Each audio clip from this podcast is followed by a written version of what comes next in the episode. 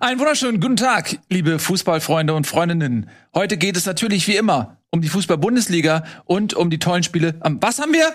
Paldada ist entlassen worden. Breaking News? Breaking News. Oh Gott, da müssen wir drüber reden.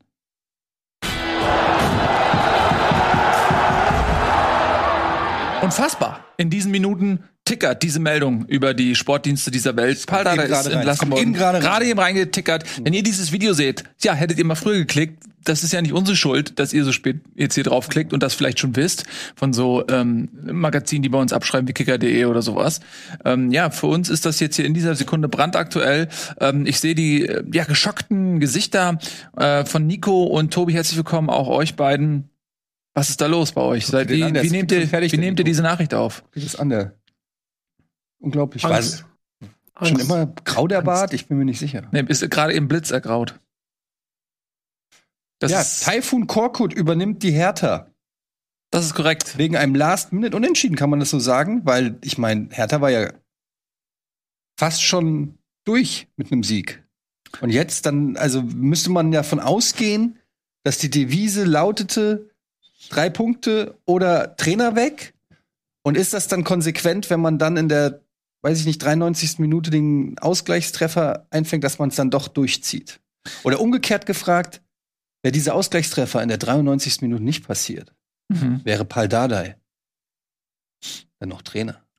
Ja, bei dieser Frage möchte ich erstmal mit ähm, zu etwas Stellung beziehen. Und zwar, ähm, viele Leute, inklusive Tobias Escher, glauben ja, dass wenn Trainer entlassen werden, erst dann die Vereine auf Trainersuche Ja. gehen. In Wirklichkeit ist es natürlich so, dass in den Wochen vorab natürlich schon Gespräche stattfinden und ähm, Entscheidungen in Position gebracht werden, so dass in dem Fall Taifun Korkut sicherlich schon seit längerem darauf gewartet hat, dass eventuell ein Punkt kommen könnte, an dem Pal Dardai entlassen wird, oder Tobias?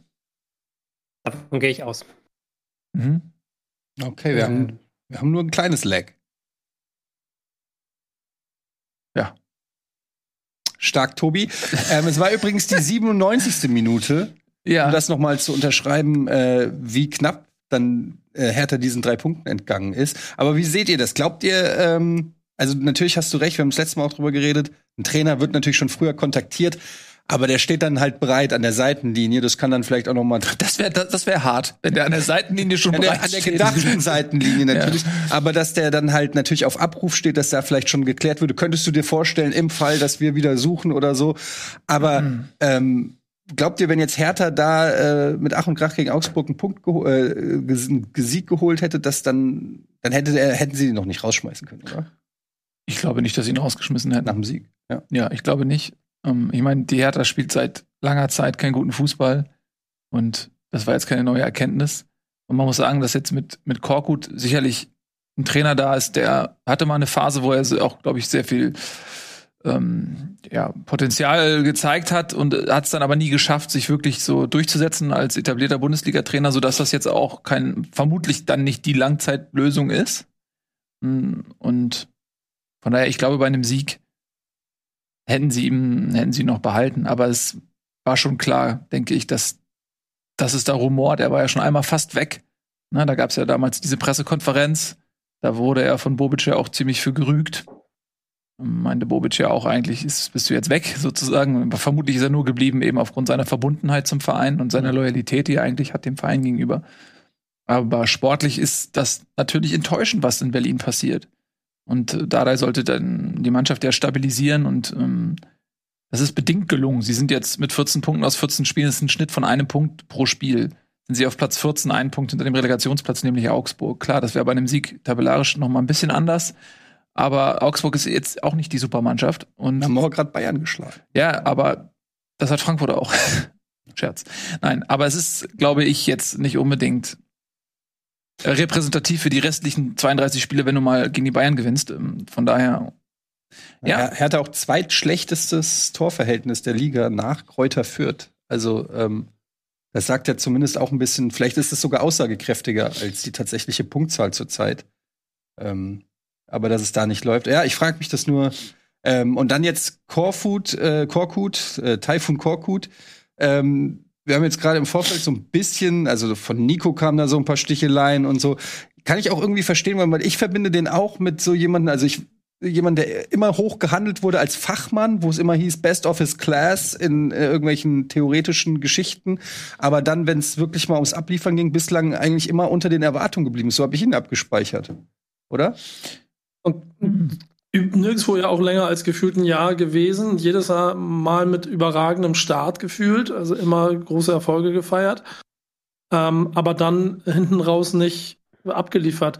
Ähm, deswegen hatte mich auch in der ähm, Pressemitteilung oder in der, in der öffentlichen Verkündung von Hertha auch so ein kleines bisschen gewundert, dass er etwas stand davon, dass er ja bisher bewiesen hat, dass er eine Mannschaft weiterentwickeln kann. Weiß nicht, ob der irgendwo, ich glaube, in, in, Hannover war eine Saison und ansonsten war nirgendwo eine Saison. Und dass er ein riesengroßes Talent ist, das habe ich auch schon ein paar Mal gehört. Die Ergebnisse zeigen es ja auch immer wieder. Es klingt für mich aber wirklich eher nach, Hertha will sich Richtung Saisonende retten, um dann den x Neustart 2022, 2023 zu machen. Man hat ja auch gesagt, dass der Trainer nur bis zum Saisonende bleiben soll. Also Korkut hat ja erstmal nur einen Vertrag bis Saisonende. Hat mhm. ja damals in Stuttgart durchaus bewiesen, dass das dass er eine Mannschaft stabilisieren kann, dass er sie zunächst einmal ähm, defensiv stabilisieren kann. Haben wir damals Stuttgart übernommen im Januar und hat dann fast noch ähm, nicht die Klassenhalterschaft, sondern fast sogar noch die Europa League-Qualifikation war aber dann nicht nachhaltig. In der nächsten Saison ist er dann relativ schnell gegangen worden. Ähm, insofern schwierige Frage. Für mich hat es total überrascht, diese Trainerentlassung, weil ich habe damit jetzt null gerechnet. Man hat ja letzte Woche gefühlt, hatte Bobic noch, da hat er den Rücken gestärkt und jetzt hat er auch ganz normal nach dem Spiel Pressekonferenz gegeben. Also das war sehr, sehr merkwürdig. Ich wurde sehr überrascht von dieser Nachricht und gerade, dass man Korkut da ausgibt, war ja auch sehr überraschend.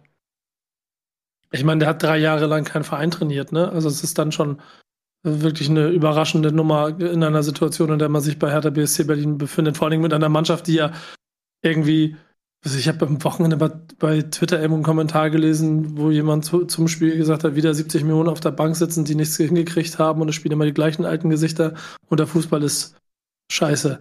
Ähm, das jetzt von Korkut aufbrechen zu lassen, da bin, ich, da bin ich wirklich gespannt. Ich meine, bisher hat das überall, überall gezeigt in den ersten Wochen. Ja, ich finde halt, also was ich mit Korkut verbinde, ist halt eher, dass er so ein, wie so ein Feuerwehrmann ist. Er hat damals Stuttgart vom Abstieg gerettet. Aber ich, hab, ich, ich sehe ihn jetzt nicht als jemand, der eine Mannschaft irgendwie formt und, und hochführt in die Champions League oder weiß ich nicht was, sondern also ich interpretiere das zumindest schon so, und das ist ja durchaus gut, dass Hertha zu diesem, äh, zu dieser Einsicht fast schon kommt, dass sie sagen, okay, also diese Saison kann es nur noch um den Klassenerhalt gehen und um nichts anderes und dafür holen wir uns jetzt einen jemanden. Ja, ich finde es total überraschend. Also wirklich, der ist ja so lange schon aus dem Geschäft raus. Und ich frage mich halt, wie ist das so zu interpretieren? Ich kann mir nicht vorstellen, dass sie nicht im Hintergrund jetzt nach einer Langzeitlösung suchen, die sie dann spätestens zur neuen Saison präsentieren. Es war vermutlich auch niemand jetzt auf dem Markt, den sie dann äh, so einfach bekommen hätten irgendwie ja, ein Stück weit eine komische Entscheidung. Aber ich weiß nicht, ob Freddy Bobic irgendwie einen persönlichen Draht zu Taifun Korkut hat und ihn gut kennt und weiß, okay, der Mann äh, kann hier gut funktionieren. Aber wenn dem nicht so sein sollte, ist das auf jeden Fall eine sehr, sehr überraschende Entscheidung. Und ich bin gespannt, was jetzt im Hintergrund in Berlin passiert. Ne? Wen, die, wen die sich jetzt suchen.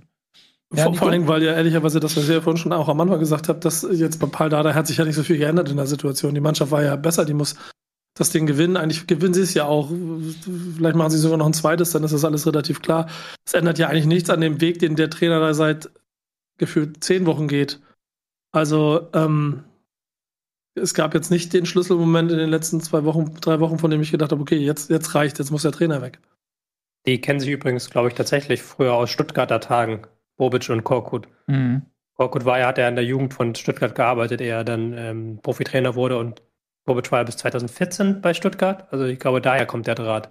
Aber ah, das muss ja hm. nichts Schlechtes sein. Also das, aber also, ne, kann ja sein, Kovac, sieht man damals in Frankfurt, gab es auch eine Connection, eine persönliche.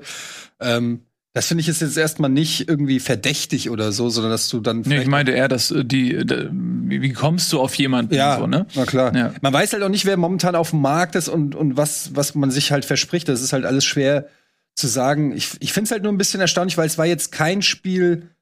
Also klar muss man vielleicht in, aus härter Sicht sagen, Heimspiel gegen Augsburg, in der Situation willst du auf jeden Fall gewinnen. Aber sie hätten es ja fast gewonnen. Und also es war jetzt kein Spiel, wo du sagst, da, da verweigert die Mannschaft dem Trainer irgendwie die Leistung oder so. Ähm, deshalb finde ich das dann immer irgendwie so ein bisschen komisch, weil wenn ich mir den Kader von, von Hertha ansehe, da denke ich jetzt auch nicht direkt, ah, da muss nur der richtige Trainer kommen und dann läuft, sondern da denke ich mir, Ja, also mit dem Kader spielst du höchstwahrscheinlich momentan im Mittelfeld oder und wie alle Mannschaften im Mittelfeld auch immer ein Stück mit einem Auge im Abstiegskampf. Ja, da bin ich voll bei dir. Wir können ja mal ganz kurz durchgehen, Tobi, dann kommen wir gleich zu dir. Ich würde einmal ganz kurz vorlesen, was Eddie gerade zur Mannschaft gesagt hat. Ähm, wir haben aus den, auf den Außenverteidigerpositionen Pekarik Plattenhardt, stark Torone Riga, ähm, Innenverteidigung, dann Askasiba und Serda, Richter, Mittelstädt, Belfodil und Ecklenkamp auf der 10. Das ist in der Tat eine Mannschaft wo man jetzt nicht direkt die höchsten Ansprüche formulieren sollte, oder? Ja, ähm, wobei mit der Zeit, ich wollte mal zum Zeitpunkt kurz sagen, der wundert mich jetzt gar nicht so sehr, weil man jetzt zwei wichtige Spiele vor der Brust hat, aus, ich glaube, oder zu Hause gegen Stuttgart oder auswärts und dann ähm, gegen Bielefeld, also gegen zwei direkte Abschiedskandidaten. Wenn man da sechs Punkte holt, hat man sich schon mal viel Ärger vom Hals geschafft, vielleicht diesen psychologischen Effekt mitnehmen. Was halt schon so verwundert, und das hast du gerade auch schon mit der Mannschaft angedeutet, dass großes Problem unter Dardai war, dass diese Mannschaft sich ja nicht weiterentwickelt hat im fußballerischen Sinne. Also er hat ein paar Punkte gehamstert, weil sie gut verteidigt haben, das hat er hinbekommen, aber irgendwie eine Weiterentwicklung im fußballerischen Sinne hat man jetzt auch gegen Augsburg nicht gesehen, wo man dann versucht hat, diese 1-0-Führung zu verwalten. Und da ist aber jetzt Korkut dann auch kein Trainer, dem man das unbedingt zutraut. Das ist jetzt nicht dadurch aufgefallen, dass er besonders ähm, aktiven Fußball spielen lässt. Und auch nicht dadurch, dass er viel besser verteidigt, als Dardai das tut. Also ich weiß halt nicht, was man mit Korkut gewinnt quasi vielleicht ja noch was in der Menschenführung anderer Art, aber auch da hätte ich jetzt Korkut ähnlich eingeschätzt wie Dada. Ich hätte die beiden jetzt so als ähnliche Trainertypen ähm, abgehandelt oder abqualifiziert. Mhm. Ja, jetzt ähm, ist es schon soweit, dass bei kicker.de das Profilbild bei Hertha ausgetauscht ist. Wer das also jetzt nicht mitbekommen hat, geht auf kicker.de, guckt sich das Spiel an. Oh, was ist das denn? Taifun Korkut ist ja schon äh, als Trainer aufgeführt, auch für das Spiel gegen Augsburg schon. Ja, lass uns doch mal zum Spiel selber kommen, ähm, denn dieses Unentschieden ist ja auf kuriose Art und Weise entstanden. Ne? Wir hatten ja diese lange die Hertha-Führung und dann gab es ähm, so eine Rudelbildung an der Augsburger Eckfahne, in deren Verlauf dann äh, ähm, Selke zu Boden gegangen ist, sah ziemlich wild aus, vielleicht auch ein bisschen theatralisch gab viele Emotionen, aber keine rote, sondern nur gelbe Karten. Und dann mit der allerletzten Aktion des Spiels im Prinzip ähm, köpft dann Gregoritsch das 1 zu 1, was natürlich dann nochmal diesen Emotionen auch nochmal einen draufgesetzt hat, ja, weil eben diese Szene direkt davor gewesen ist mit Selke da an der Eckfahne. Ähm, ja, und davor hat der hat Berlin lange geführt mit äh, Marco Richter noch vor der Halbzeit das 1 zu 0 gemacht. Ja, war natürlich in dem Moment für Berlin Pech, Augsburger Trainer hat gesagt, das ist Karma, Markus Weinziel. Hm? Wie, habt ihr, wie habt ihr das gesehen? Die Szene an der Eckfahne? Sagen wir so, ist halt alles nicht clever gewesen. Nicht nur die Szene an der Eckfahne, sondern auch danach die ähm, Geschichte. Ich glaube, ich weiß gar nicht, wer dann ins Kopfballduell dann musste. War es Pekarik, der dann ins Kopfballduell musste? Auf jeden Fall viel zu klein war ähm, gegen Gregoritsch. Das war schon auffällig. Und ähm, ja, das, das ist halt nicht clever gemacht. Das ist was zum wiederholten Male, dass Hertha an der Schlussphase Punkte hat liegen lassen, weil sie eben da nicht clever genug agiert haben. Das ist schon durchaus auffällig. Ja. Für Augsburg muss man sagen, haben nicht aufgesteckt haben sich dann ähm, am Ende dann mit diesem Kraftakt das Unentschieden dann irgendwo auch verdient. Aber ähm, tabellarisch ist das halt auch immer interessant, weil das eben zwei Vereine sind, die dort äh, unten auch aufeinandertreffen. Und die haben einen Spieltag, da kommen wir natürlich heute noch zu, in der einige Mannschaften da unten auch ein bisschen gepunktet haben. Ne? Also Frankfurt hat gepunktet, Stuttgart hat gepunktet, mh, hm, Bielefeld ja nicht, aber ähm, Bochum hat gepunktet. Also da haben einige Abschiedskandidaten eben auch einen Dreier gesammelt. Deswegen war das für Augsburg, glaube ich, umso wichtiger, dass sie äh, diesen Punkt noch geholt haben, weil sonst wären sie nämlich, ähm, naja, zumindest ein Punkt hinter Stuttgart. Und da kommen jetzt ja einige Spieler zurück bei Stuttgart. Also das ist, glaube ich, für Augsburg ein ganz wichtiger Punkt, den sie da noch geholt haben. Es ist auch ein bisschen erstaunlich, dass ausgerechnet Gregoritsch das äh, Tor gemacht hat, der ja schon aussortiert war fast. Und auch, mhm. glaube ich, in den letzten, also irgend so ein Interview gelesen, ähm, und Weinziel, dass es auch irgendwo vor ein paar Wochen hieße, das reicht einfach noch nicht und so, und dass er jetzt irgendwie sich dann mit so einem wichtigen Treffer zurückmeldet. Schön für den Jungen. Ich bin eigentlich ein Gregoritsch-Fan immer gewesen. Ich mag den irgendwie, aber der, der, nie, der ist nie so explodiert, wie man es ihm irgendwie zugetraut hat. Er hatte ähm, mal ein, zwei gute Phasen ja? im Zusammenspiel mit Finn Bogerson, als genau. er vom HSV kam. Ja, der, ja. Dem, dem wurde auch immer eine große Zukunft vorausgesagt. Ich weiß nicht, kann, äh, aus Bochum kam der damals, ne? Nee, er kam vom HSV. Also er kam vom, von Bochum zum HSV genau, und dann vom ja. HSV zu. Und, und ähm, ich fand, das war immer ein guter Junge, hat es aber nie so richtig geschafft, aber dann immer viel Verletzungspech gehabt. Äh, für Gregoritsch freut's mich. Ja, der ist vor allem auch ein Spieler, der ist ja unglaublich groß. Ja. Gerade in solchen Situationen, wenn du dann in den letzten Minuten noch mal alles nach vorne schmeißen musst. ist der, glaube ich, da auch ganz gut ähm, als Abnehmer für Flanken und so weiter im Strafraum aufgehoben. Auch wenn er jetzt nicht so das Kopf voll ungeheuer ist. Ja. Ja. Aber gut, hat eine ganz lustige Situation, als er dann gejubelt hat, ne? Dass er, du hast ihm angesehen, dass er quasi so mit, mit Finger und allem drum und dran schon in Richtung Trainerbank rennen wollte und aber der Mob ihn dann quasi Richtung Fanblock geschoben hat. Äh, da hätte es dann diese großen Szenen gegeben, wie er es dem Trainer heimzahlen wollte, dass er nie auf ihn gebaut hat. Fernsehwirksam. So war es dann einfach ein Punktgewinn. Das war lustig. Ja, vielleicht, wenn sie ihn nicht aufgehalten hätten, vielleicht, wer weiß, was passiert wäre. Vielleicht hätte er ihn weggegrätscht. Einfach weggegrätscht oder also Einfach einer für zwölf hauen. Einfach, ja, ich meine, das, das. Ich doch gesagt, ich bin gut. Zeigt, dass die ja, Mannschaft so hinter Weinziel steht, wenn sie ihn beschützt vor Gregoritsch. Oder? Ja, dann geht er hin und macht so Brust an Brust und dann fällt so, fällt so Weinziel theatralisch auf den Boden. Ja. Ah, nee, das war ein anderer. Das war ein anderes Trainer. Ja, gut, also das, ähm, die zweite Entlassung, Paul Dada ist in Berlin. Bisschen überraschend. Taifun Korkut übernimmt. Wollen wir weitermachen? Oder möchtet ihr dazu noch was sagen? Es ist ja chaotisch in Berlin, nicht? Also das, das werden sie nicht los, dieses Chaos-Image. Vielleicht bringt es ja was, aber wenn man nennt Berlin, dann habe ich sofort gedacht, oh Mann, die schon wieder. Das, das Problem. Ja, und das Problem einfach ist an diesem Namen, es ist halt keiner, von dem der Rest der Liga, sagt, wow, da habt ihr aber meinen rausgeholt, Hertha. Jetzt geht's aber wirklich mal in die andere Richtung. Sondern es ist wieder dieses, alles schreit nach, ja, okay, dann sprechen wir uns ja in 14 äh, Spielen wieder, wenn es wieder bergab geht, so gefühlt. Ja, vor allen Dingen die, äh, die Fraktion, die sagt, ja, Klinsmann hatte doch recht, die meldet sich jetzt natürlich auch wieder. Weil ja.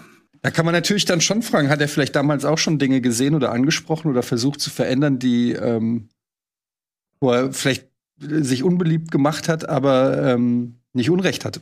Keine Ahnung, da bin ich auch zu wenig. Ich bin mir ziemlich sicher, was heißt, also mein, ich würde mein Geld auch wetten, dass er mit vielen Punkten recht hatte. Es ging ja, glaube ich, weniger um die Punkte, die er angesprochen hat, sondern die Art und Weise, ähm, wie er auch selber aufgetreten ist. Das war halt einfach sehr, sehr unsouverän, ja. gerade am Ende. Frage, ja. ne, aber dass die Punkte, die er dort aufgezählt hat, dass da schon auch ähm, Wahrheiten drin zu finden sind, das glaube ich schon.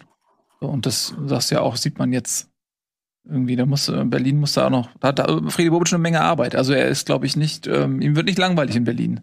Er muss vor allen Dingen aufpassen, weil der ist auch natürlich mit hohen Erwartungen geholt worden und ähm, die Erfolge in Frankfurt wird man natürlich irgendwie denken, ja, warum trifft er jetzt bei uns nicht mehr auf? Wo sind die Jovics und was weiß ich, wen er alles geholt hat bei der Eintracht?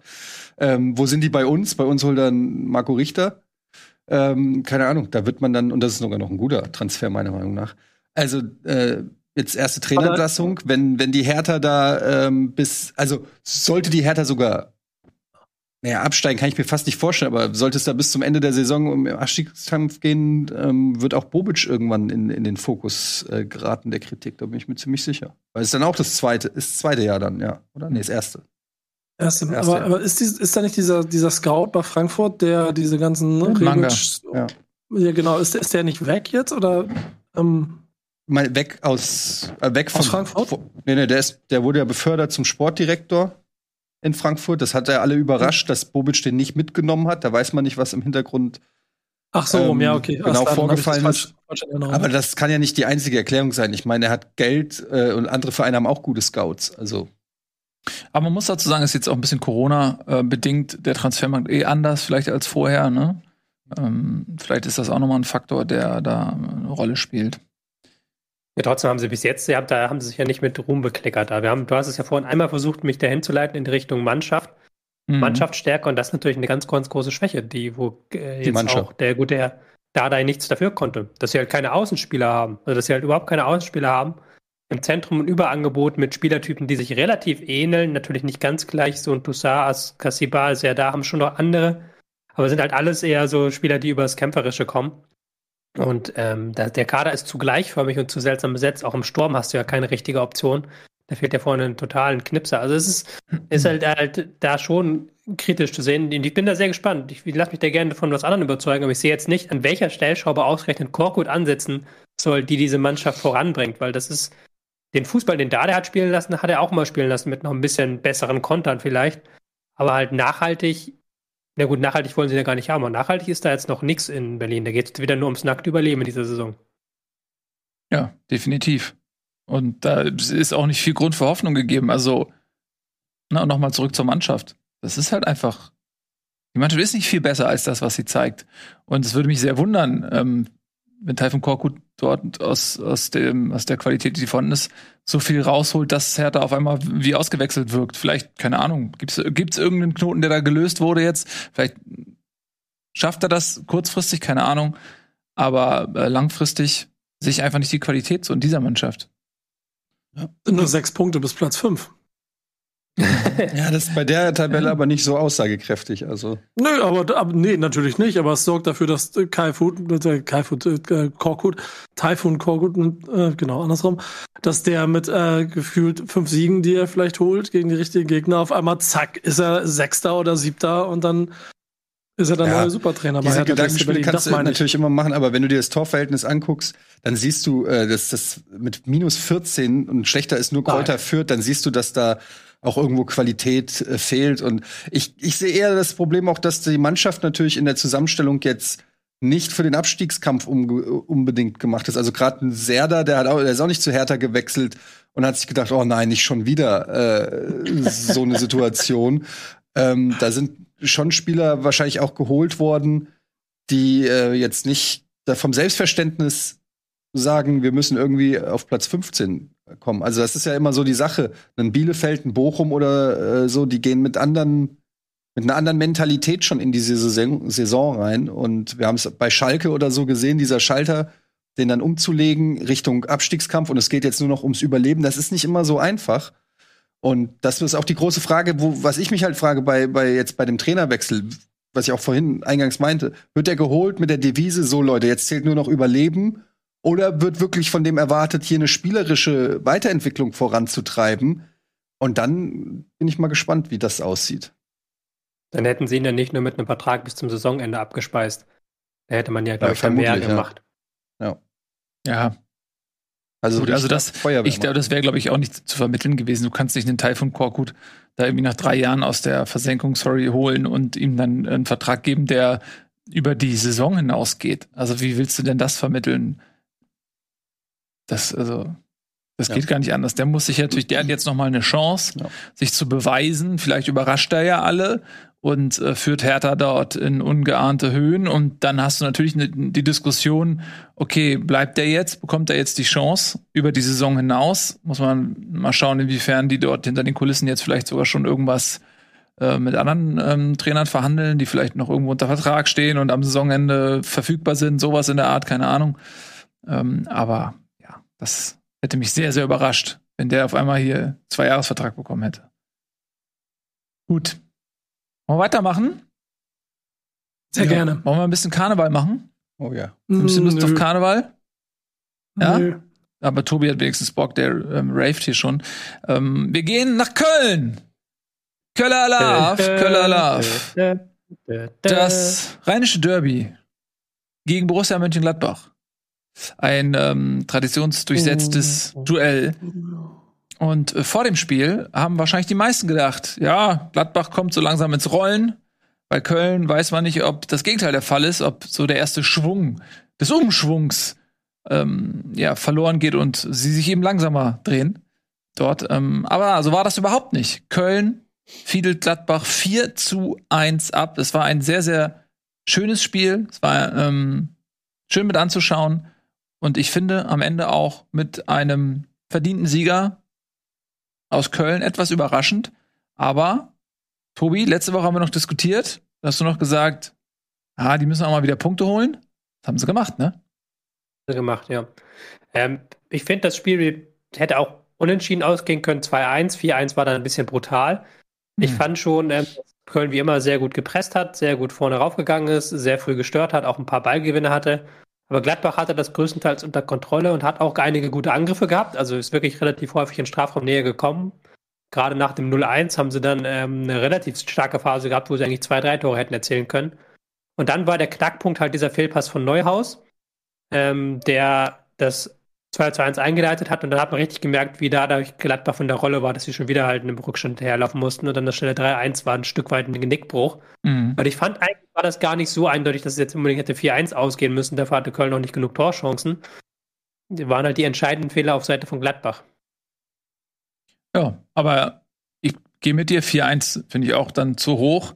Ähm, Gladbach hatte auch echt dann eine starke Phase, wo es auch hätte kippen können, gerade nach dem 1-1. Irgendwie hat man gedacht, so ja, okay, vielleicht kippen sie das jetzt nochmal. Aber Köln hat eben dagegen gehalten. Und das fand ich auch beeindruckend, dass sie ähm, auch gesagt haben, wir versuchen es weiter, wir gehen auf die drei Punkte und lassen jetzt hier nicht irgendwie, kommen jetzt hier nicht ins Schwimmen. Gibt es ja auch Mannschaften, die dann so nach so einem 1-1 dann sagen, oh, die verlieren ihre Ordnung, gehen äh, nur noch ins Verteidigen rein, äh, spielen keine Konter, Konter mehr vernünftig aus. Und das hat Köln ja in der Form auch nicht gemacht, sondern die haben direkt zurückgeschlagen. Und äh, also drei Minuten waren es ja nur zwischen dem 1-1 und dem 2-1 für Köln.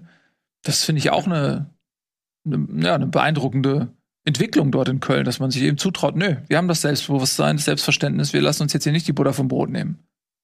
Die ja. ziehen ihr Spiel halt wirklich durch. Also das muss man ihnen lassen. Die machen das halt über 90 Minuten hinweg und auch wenn da mal Räume zum Kontern entstehen, da hat gerade so um die Halbzeitpause herum hatte Gladbach einige Räume zum Kontern gefunden auch und dann stand Köln häufig nur mit drei Mann hinten. Ähm, da musste Skiri wieder sehr viel Arbeit leisten, aber die ziehen das halt durch und denen kannst du halt diese Ballgewinne haben. Da bist du halt auch wach, wenn der Gegner so einen Fehlpass anbietet, wie Neuhaus das gemacht hat, weil du eben mit fünf Mann in der gegnerischen Hälfte stehst und dann den Umschaltmoment nutzen kannst. Also das muss man ihnen ja auch hoch anrechnen. Andererseits kann man wieder die Frage stellen, was wäre, wenn?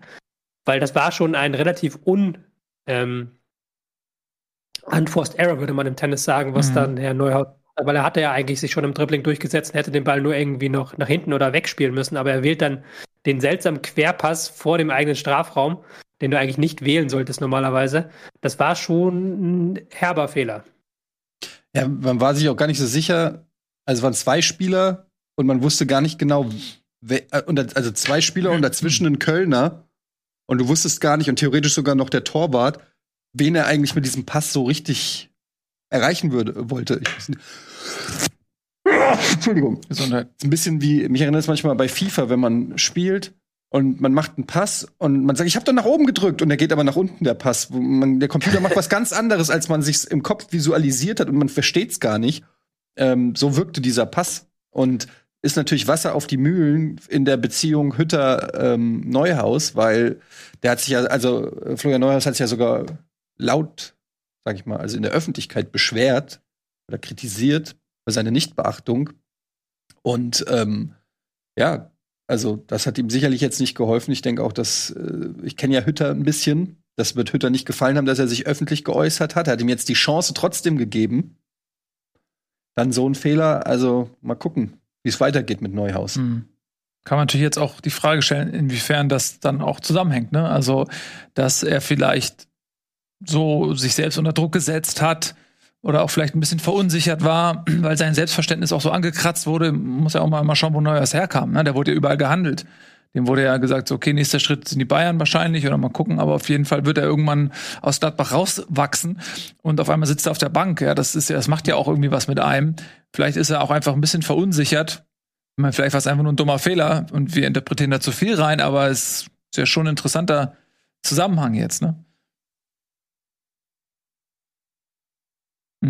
Okay. Ich sehe, ihr seht das ähnlich. Ja, ich fand auch. Ähm, nee, man hört übrigens, nicht, wenn der Tobi sagt was, aber man hat ihn oh, nicht gehört. Nicht mehr? Sag mal was, Tobi.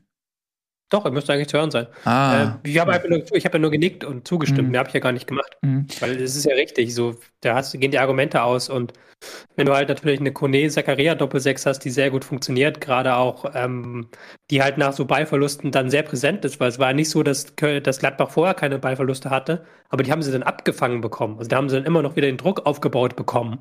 Und das war dann mit Neuhaus nicht mehr ganz so diese Balance gegeben. Und das ist dann natürlich eine Schwierigkeit, weil Hütter ja genau das von seiner Doppelsechs erwartet gar nicht unbedingt diese Dribblings oder spielerischen Highlights, für die sind dann eher Stindel zuständig oder die Außenstürmer, wo man jetzt ja mit dem Hermann zum Beispiel auf Außen angefangen hat als Außenverteidiger. Und ja, Neuhaus passt nicht so 100% rein, hat man gerade das Gefühl, in dieses 5-2-3-System. Möchte aber auch noch mal den Torabschluss von Marc Uth erwähnen, der da irgendwie aus 17 mhm. Metern daraus dann auch ein Tor macht. Muss auch erst mal machen dann. Also klar war der ihm in die Füße gespielt, aber er musste auch schnell abschließen, weil noch zwei Verteidiger auf ihn zugerannt sind hat den dann unten rechts in die Ecke gelegt in mhm. sehr kurzer Zeit. Also es ist ein ansehnliches Tor. Ähm, man kennt solche Szenen auch oft genug, wo der Stürmer dann den auf die Tribüne haut oder daneben oder so. dann äh, greift man sich an den Kopf, das passiert in jedem Spiel fünfmal. Also muss man auch mal dann, finde ich, auch erwähnen oder lobend erwähnen, wenn einer das richtig gut macht. Dann hat er wirklich schnell geschaltet, zack, 2-1, mhm. dann gehst du mit 2-1 in die Halbzeit, nämlich. Das war sicherlich. Na, das war 77. Das war Ach so, das war nach der Halbzeit, stimmt. Ja. Ähm, ja, absolut. Und ich wollte auch eh, gerade wo du schon beim Loben der Tore bist, ähm, nochmal das 1-1 loben. Das hat Gladbach richtig stark rausgespielt. Ja. Insbesondere der Pass von Hermann, äh, wie er den so in den Lauf gelupft hat von Hofmann, das äh, war richtig stark gemacht. Habt ihr das gesehen? Habt ihr das vor Augen? Ja. Ja, hat allgemein sehr viele schöne Angriffe, fand ich. Es hat auch insgesamt als ganzes Derby ziemlich viel Spaß gemacht. Also gibt aber trotzdem natürlich eine Sache, die ich immer äh, ansprechen möchte, wenn man sich anguckt, wie auf der einen Seite dort 50.000 Leute mehr oder minder versucht haben, sich dem Maskenpflicht ähm, anzupassen und du auf der anderen Seite in, in Leipzig kein Publikum siehst. Also ich glaube, das ist hier auch schon ein Faktor fürs Spiel und auch fürs Ergebnis gewesen. Auch in dieser Entwicklung, wie es dann gelaufen ist. Also dass das Publikum da gewesen ist, war schon Glück für Köln. Ja, definitiv. Also dass da niemand ähm, die Maske über dem Gesicht hatte, das ähm, ist ja nochmal ein anderes Thema.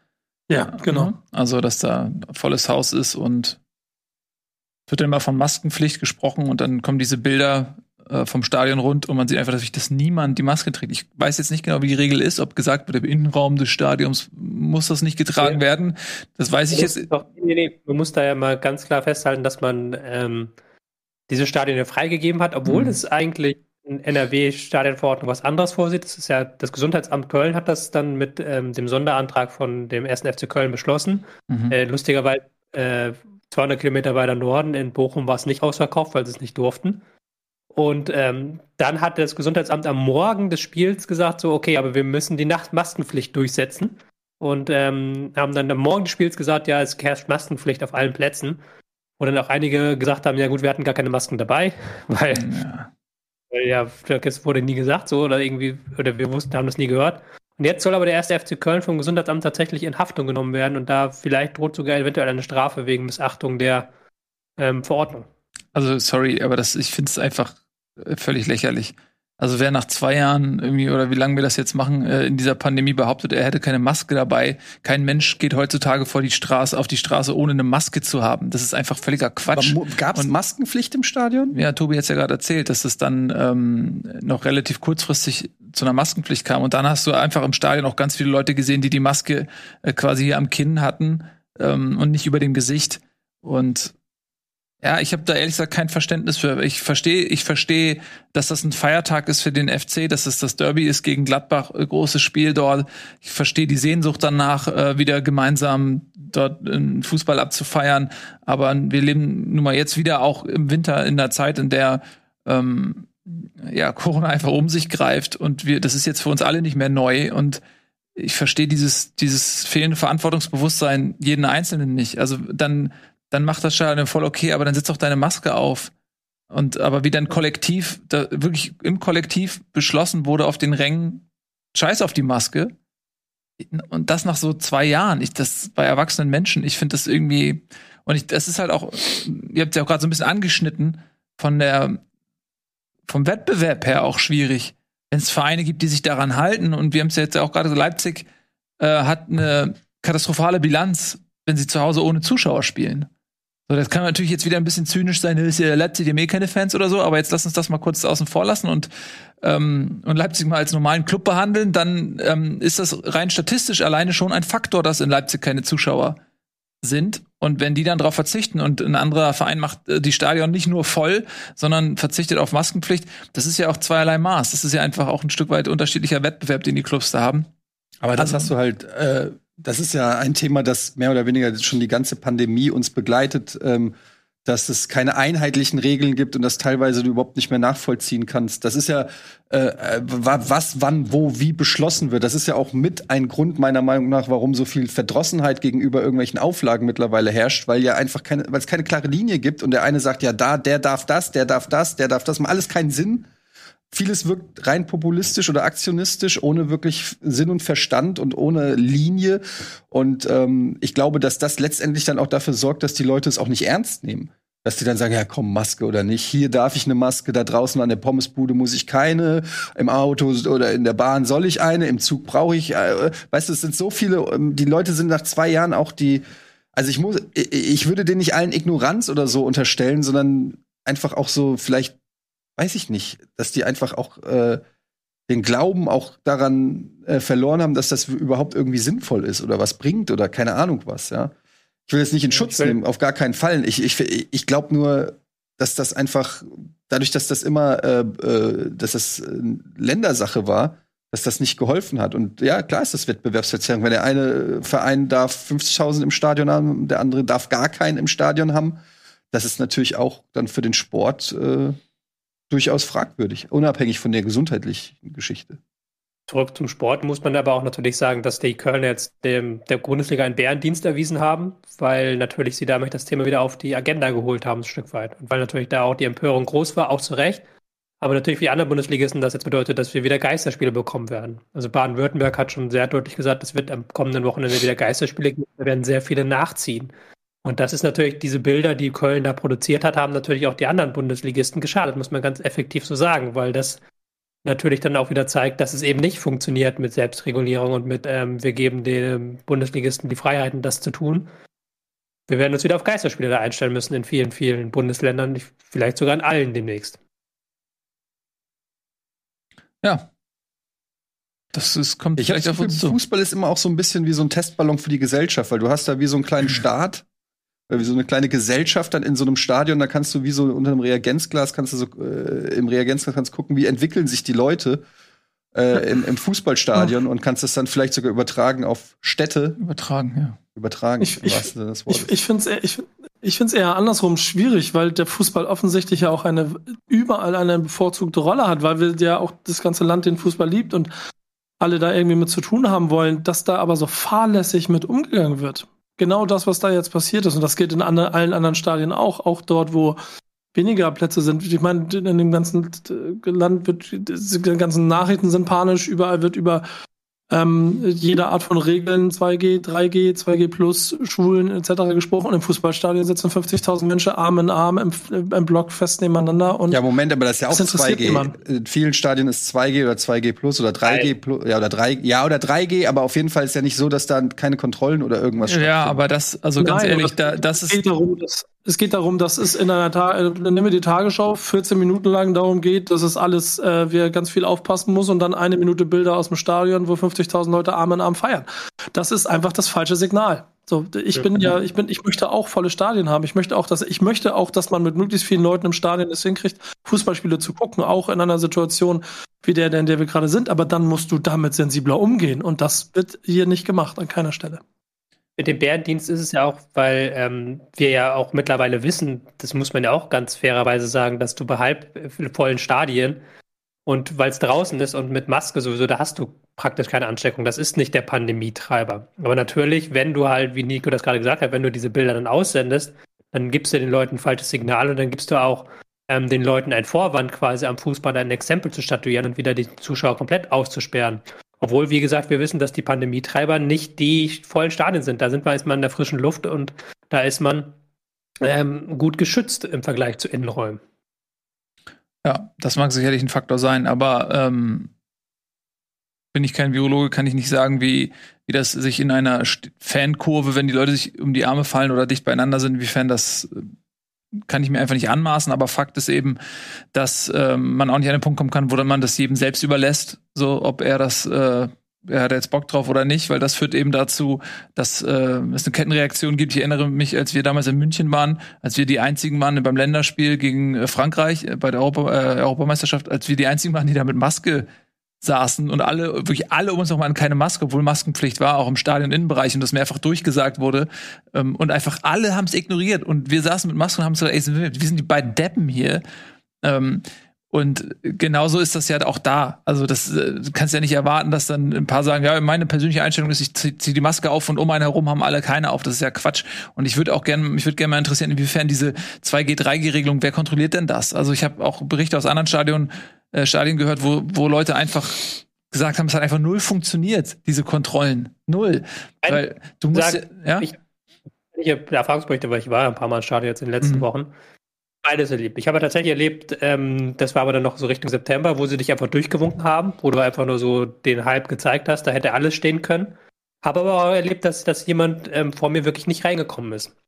Weil sein Ding, sein ähm, Impfausweis sich nicht scannen ließ. Und der ist dann nicht ins Stadion reingekommen. Also ich habe beides erlebt in der mhm. Hinsicht. Ja, auch da offensichtlich wieder ähm, jeder für sich selbst entscheidet, dass wie streng er das irgendwie handhaben möchte. Ähm, ja, aber so oder so kann man, man kann ja wirklich festhalten, dass echt ein Thema ist, wo wir schon gedacht haben, da können wir jetzt endlich wieder einen Haken dran setzen.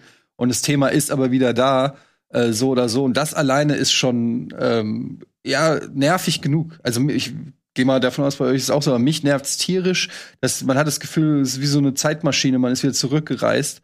Ähm, und dass das jetzt all diese Themen, die wir schon auch tausendmal besprochen haben in jeglicher Form und Variante, dass das jetzt schon wieder überhaupt stattfindet, ist alleine schon frustrierend genug, finde ich persönlich. Ja, ich glaube, das geht uns allen so auch mit den, mit den äh, Mutanten, die da jetzt wieder durch die Nachrichten ähm, grassieren. Ja, Tobi. Jetzt nichts gegen Christian Lindner. ähm, Top-Gegner. Ähm, das Problem ist ja. aber auf einer Wirtschaftsebene, ähm, dass da viele Vereine jetzt sehr, sehr viel droht, wenn jetzt wieder Geisterspiele kommen. Das wird dann schnell existenzbedrohend. Und das Zweite, was ich super spannend fand am Wochenende, ist, dass, dass ja selbst wenn die Stadien noch irgendwie gefüllt sind, dass sie gar nicht mehr voll bekommen werden. So, klar, Köln gegen Gladbach ist eine Ausnahmesituation, das ist ein Derby, das kriegst du immer voll. Aber Fürth gegen Hoffenheim, klar, ist nicht so das spektakulärste Spiel. Aber die hätten das Stadion zu 25 Prozent voll machen können und haben es nicht hinbekommen. Also die haben halt nicht 25 Prozent ins Stadion reinbekommen und in anderen Stadien war ja auch teilweise richtig tote Hose. Kannst mir nicht sagen, dass ähm, bei Bayern gegen Bielefeld, dass das da voll ausgeschöpft war. Das wird da auch komplett ja. Da waren's, da hätten 18,5 gedurft und es waren 12 da. Bei Bayern München. Mhm. Also das ist so, das wird dann jetzt langsam existenzbedrohend für manche Vereine, gerade in der zweiten Liga. Ja, beim HSV war auch nicht viel los. Ähm, 20 gegen, da, ne? gegen Ingolstadt, ja, ich meine, im Vergleich mit dem einen oder anderen Erstligisten ist es immer noch okay, aber ähm, man hat sicherlich dann beim HSV auch an, andere Hoffnungen bezüglich der Zuschauerzahl. Ihr Lieben, wir machen mal ein kurzes Break. Wir schauen uns einen einzigen Spot an. Dann sind wir gleich zurück und dann würde ich das Ganze auch noch mal ein bisschen sportlich einordnen wollen, wie sich das Ganze jetzt ähm, auswirkt auf die Tabelle zum Beispiel. Bis gleich.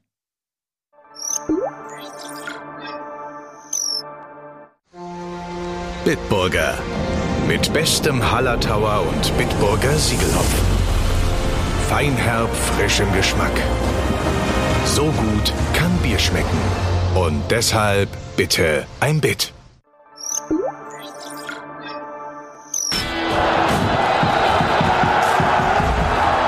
Herzlich willkommen zurück bei Bundesliga. Gerade haben wir über Köln gegen Gladbach gesprochen und auch so ein bisschen über ja, die vollen Zuschauerränge. Und jetzt wollen wir das Ganze mal sportlich und tabellarisch nochmal einordnen. Vielleicht können wir die Tabelle mal einblenden und schauen uns mal an, was dieses Ergebnis macht. Köln ist nämlich auf Platz 10 mit 18 Punkten und ist durch diesen Sieg vor Gladbach äh, aufgrund der mehr geschossenen Tore, Torverhältnis ist ja gleich.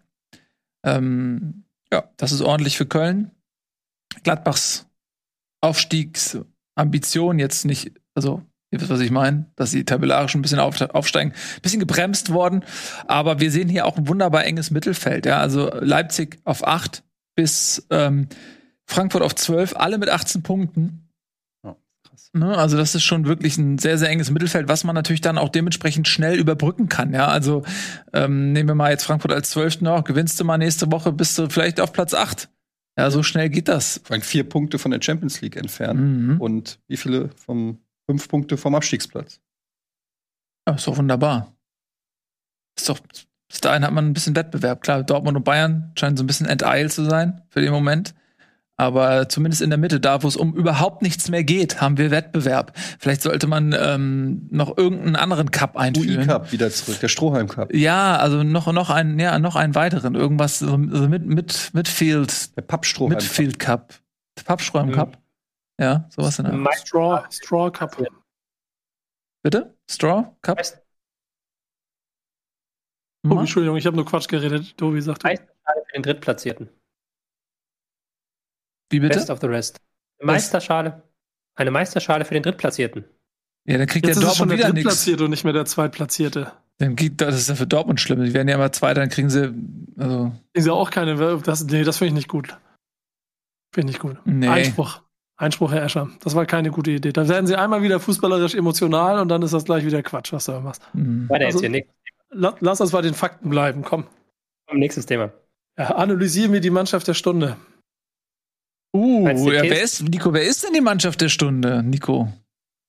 Also ich, ich finde, es gibt so äh, zwei. Die eine mag ich sehr gerne, die andere mag Eddie noch viel mehr. das Ähm, ist gut po positiv formuliert. ja. Ja, such dir mal einen aus. Die mag ich auch. Die mag ich auch. Ich bin ja, ich bin ja ein großer Freund der Eintracht geworden über meine jahrelange Arbeit in den äh, im Bahnhofsviertel der Frankfurter Innenstadt. Das klingt jetzt schlimmer, als er mit dem einen oder anderen äh, Straßenrapper unterwegs gewesen. Und da habe ich ja sehr viel Liebe für diesen Verein entwickelt und äh, das Ganze drumherum, weil die alle so herzlich sind. Und dann auch immer die Emotionalität, mit der Eddie hier durch den Raum geht. Und wenn man sich mal anguckt, wie das jetzt am Wochenende gelaufen ist, inklusive den nur vier Punkten bis zur Champions League, also ich würde sagen, Eintracht Frankfurt. Ja, oder Eddie? Ja, okay, also dann machen wir jetzt Eintracht, ja. Ähm, naja, ich, ich sag mal so, das geht mir jetzt alles ein bisschen schnell vor noch nicht mal drei Wochen oder vier Wochen saß ich hier und habe gedacht, man muss sich auf einen Abstiegskampf vorbereiten. Und jetzt sprechen wir schon wieder von der Champions League. Ich meine, es bewahrheitet sich halt das, was ich auch äh, wirklich, von wovon ich hundertprozentig überzeugt war, dass man, dass dieser Verein Zeit braucht. Und das sieht man auch, ähm, dass es schrittweise ein bisschen besser wird. Das war jetzt äh, gegen Union die beste Halbzeit, die man gesehen hat äh, in dieser Saison unter Glasner. Das war wirklich eine richtig gute erste Halbzeit. Also da war ich wirklich, kann ich nicht anders sagen. Es war klar war Union auch nicht so stark. Das ist immer das Gleiche. Also, dass man sagt, ne, du bist auch immer so gut, wie der Gegner es zulässt. Aber es war wirklich endlich mal was, wo ich zu Hause sage, das sieht doch nach Fußball aus. Endlich sieht es mal nach Fußball aus. Hier kann ich sogar Glasners Handschrift ein bisschen erkennen. Die haben sich so viele Chancen rausgearbeitet. Sechs, sieben hochkarätige Chancen. Also da hätte es 3-0, 4-0 locker stehen können zur Pause. Ähm, das war dann natürlich sowas, wo ich schon in der Halbzeit gedacht habe, naja, also so eine Halbzeit werden sie vermutlich nicht noch mal kriegen von Union. Ähm, und genauso kam es dann auch, dass Union natürlich dann in der zweiten Halbzeit ein anderes Gesicht gezeigt hat. Da war es dann schon eher ein Kampf auf Augenhöhe, wo beide Vereine äh, Chancen hatten. Ähm, aber am Ende dann mit diesem na natürlich Last-Minute-Goal. Ich habe jetzt mal geguckt, das ist das siebte Last-Minute-Goal. Ähm, also du hast 90 plus 1 in äh, Antwerp, dann 83. wenn man das dazu rechnen will, gegen die Bayern, 90 plus 4 gegen Leipzig, 90 plus 1 gegen Olympiakos, 90 plus 4 gegen äh, Fürth, 90 plus 4 gegen Antwerp und jetzt 90 plus 5 gegen Union. Ähm, das ist natürlich, hat auch Glasner auf der äh, PK gesagt, natürlich dann auch ein bisschen glücklich, wenn du immer so Last-Minute-Tore machst, aber es spricht auch für eine gewisse Mentalität und es spricht aber auch für ähm, etwas diese diese Kostic-Flanken, weil ich glaube von, von diesen sieben Spielen, die sie in der Last-Minute-Siege hatten, waren glaube ich sechs davon waren Kostic-Flanken. Ähm, das ist halt das Ding, wenn alle nach vorne rennen, dann hast du einen Endika da vorne, manchmal noch einen Hinteregger, dann ein Paciencia wird eingewechselt, ein Ache, das sind alles schon ganz schöne Kanten.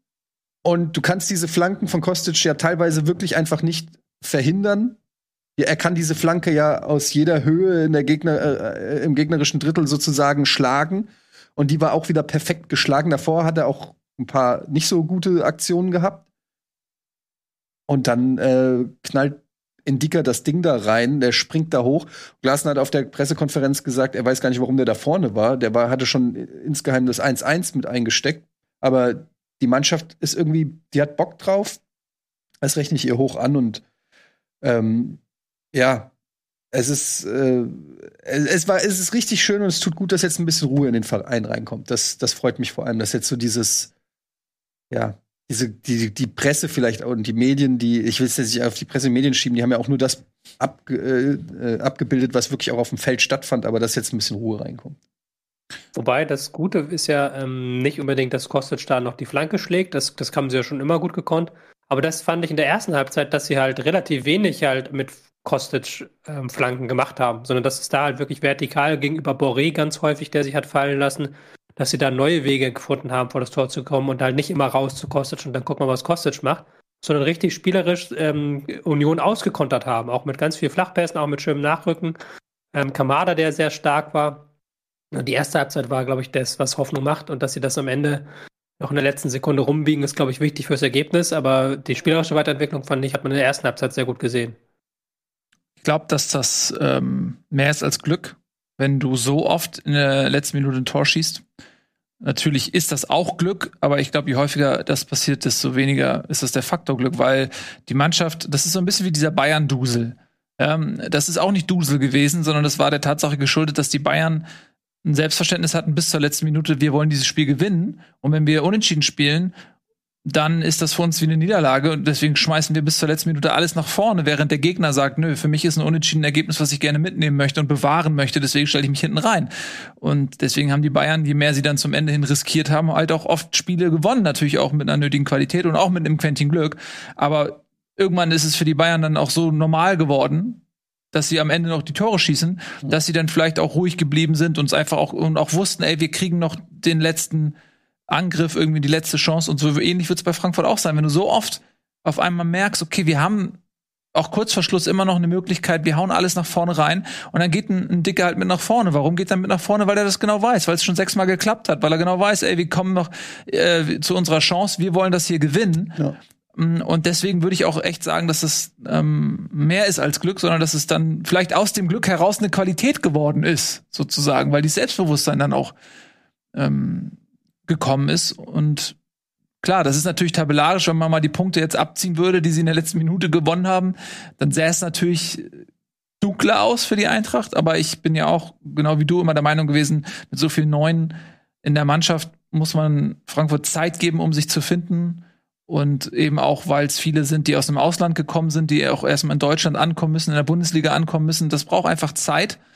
Und wenn sie jetzt dann mit diesem bisschen Glück dann vielleicht auch durch diese Last-Minute-Tore sich tabellarisch so stabilisieren, dass sie ja auch das für sich selbst das Gefühl haben, so als Gruppe, wir haben uns gefunden, wir, wir äh, merken, so langsam läuft's, das gibt dir auch nochmal einen Push, dann ist, glaube ich, so die, die Zukunft für Frankfurt eine bessere als jetzt die kürzliche Vergangenheit. Und äh, ich habe mir im Gegensatz zu dir eh nie Sorgen gemacht, dass sie in den Abstiegskampf reingeraten. Und ich glaube, das wird auch nicht passieren. Aber jetzt eine Prognose zu machen, glaube ich, ist auch schwierig. Äh, also ein kleiner Fun-Fact: Es war das erste Mal seit einem gewissen Thomas Schaf, hm. dass die Eintracht dreimal hintereinander mit der gleichen Startelf gespielt hat. Also seit, ich glaube, sieben Jahren. Ähm, und das war natürlich auch sowas, was auch im Vorfeld viel diskutiert wurde. Soll man da jetzt rotieren, weil ne, äh, englische Woche? Äh, und das finde ich, muss man dann auch noch mal rausarbeiten, dass du, äh, dass die Eintracht ja auch englische Wochen hat. Äh, klar hatte Union auch, weiß ich, aber dass die halt dann bis zum Ende da durchtanken, hat auch nur zweimal gewechselt, Oliver Glasner. Ähm, das spricht auch schon für eine gewisse Fitness, muss man einfach auch so sehen. Also die Mannschaft ist auf jeden Fall fit. Ich erinnere mich an eine Zeit, das war, weiß ich, das vor ein paar Seasons, wo sie immer in der Nachspielzeit Tore gefangen haben. Äh, wo man, wo das weiß ich noch, das war eine richtige Schlagzeile, weil, ob, ob sie nicht fit genug sind oder ob da die Mentalität nicht stimmt oder was auch immer, dass sie immer in der 90. Minute noch ein Gegentor fangen oder so. Jetzt ist es genau umgekehrt. Mhm. Ähm, und das hängt vielleicht auch ein bisschen damit zusammen, dass jetzt die Mannschaft dreimal hintereinander in der gleichen Formation gespielt hat und sich mal einspielen konnte. Ähm, Hinti ist ja ausgefallen, weil er krank äh, war. Und Hasebe tut dieser Mannschaft zumindest hinten in der Dreierkette oder Fünferkette auf jeden Fall sehr gut, weil er einfach der Einzige ist, der ein Spiel eröffnen kann, gescheit mit Flachpässen. Während ohne ihn in der Mannschaft die Dinge einfach lang nach vorne fliegen. Ja. Ja. Ähm, wobei ich noch sagen möchte, dass ich das Gefühl hatte, dass Union ziemlich ge äh, stark gebeutelt war durch die Europa League. am Donnerstag Frankfurt fand ich da nicht so stark gebeutelt. Also da hatte ich schon das Gefühl, dass Union überhaupt nicht spritzig war. Ähm, Knoche zum Beispiel, der normalerweise eine sichere Bank ist, hat da einige blöde Fehlpässe gespielt. Und ähm, das hatte ich schon das Gefühl, die waren, die waren durchgefühlt. Also die waren, die waren am Rande des Limits. Das hat man in der ersten Halbzeit auch gemerkt, dass sie sehr lange gebraucht haben, um halt in die gewohnte Kompaktheit zu finden. Ja, das Gefühl hatte ich auch. Die waren im Gegensatz zu Frankfurt, die waren müde, ne? Also irgendwie wirkten die nicht so richtig fit. Ja. Gut. Union, sechs Punkte, äh, auf Platz 6, 20 Punkte, Frankfurt auf Platz 12, 18 Punkte. Zwei Punkte trennen die beiden. Das ist gar nichts. Und auch Hoffenheim auf Platz 5, äh, zwei Punkte bis zu Platz 12. Ähm, da sehen wir es jetzt nochmal. Also auch für die, für die Eintracht geht da einiges in nächster Zeit nach oben. Schwuppsiwupps bis auf Platz 5 oder 4. Ähm, und wir machen mal weiter mit ähm, der zweiten Mannschaft der Stunde, die du, Nico, gerade ja schon so ein bisschen ange zart angehaucht hast. Wer ist es denn? Mag den VfL Bochum und die Art und Weise, wie die Fußball spielen. Ähm, und ich glaube deshalb, weil, also das war früher schon immer so, die Älteren unter euch werden sich erinnern, du in der ersten großen Phase des VfL Bochum, als sie als die Unabsteigbaren so in die Bundesliga-Geschichte eingegangen sind, immer in diesem kleinen Ruhestadion davon gelebt haben, dass sie mit viel Feuer und Enthusiasmus äh, und mit einer gewissen individuellen Stärke quasi Mannschaften niedergerungen haben und auch keine Angst vor Gegnern im eigenen Stadion hatten. Ähm, das ist dann über 20 Jahre verloren gegangen. Und diese Truppe, die da jetzt gerade so rumläuft, ohne dass ich sie jetzt im Gänze, so wie Tobias wahrscheinlich ganz komplett ein, einordnen kann, gibt mir aber genau dieses Gefühl, wenn, wie sie auftreten und wie sie, wie sie in diese Spiele gehen. Und das war jetzt wieder so. Ich meine, Freiburg ist tabellarisch auf jeden Fall in einer anderen Region. Trotzdem höre ich dann auch äh, einen Streich, der sagt, jedes Spiel ist gleich wichtig, egal gegen wen du spielst. Entsprechend ernst genommen hat er auch Bochum und Bochum aber auch mit dem Mut der Verzweiflung sich dagegen gestemmt und dass am Ende Freiburg vor allen Dingen am Anfang sich ein bisschen reifer ausgesehen hat, aber Bochum halt nicht minder äh, stark dagegen gehalten hat, hat, finde ich, zu so einem ganz interessanten Schlagabtausch geführt.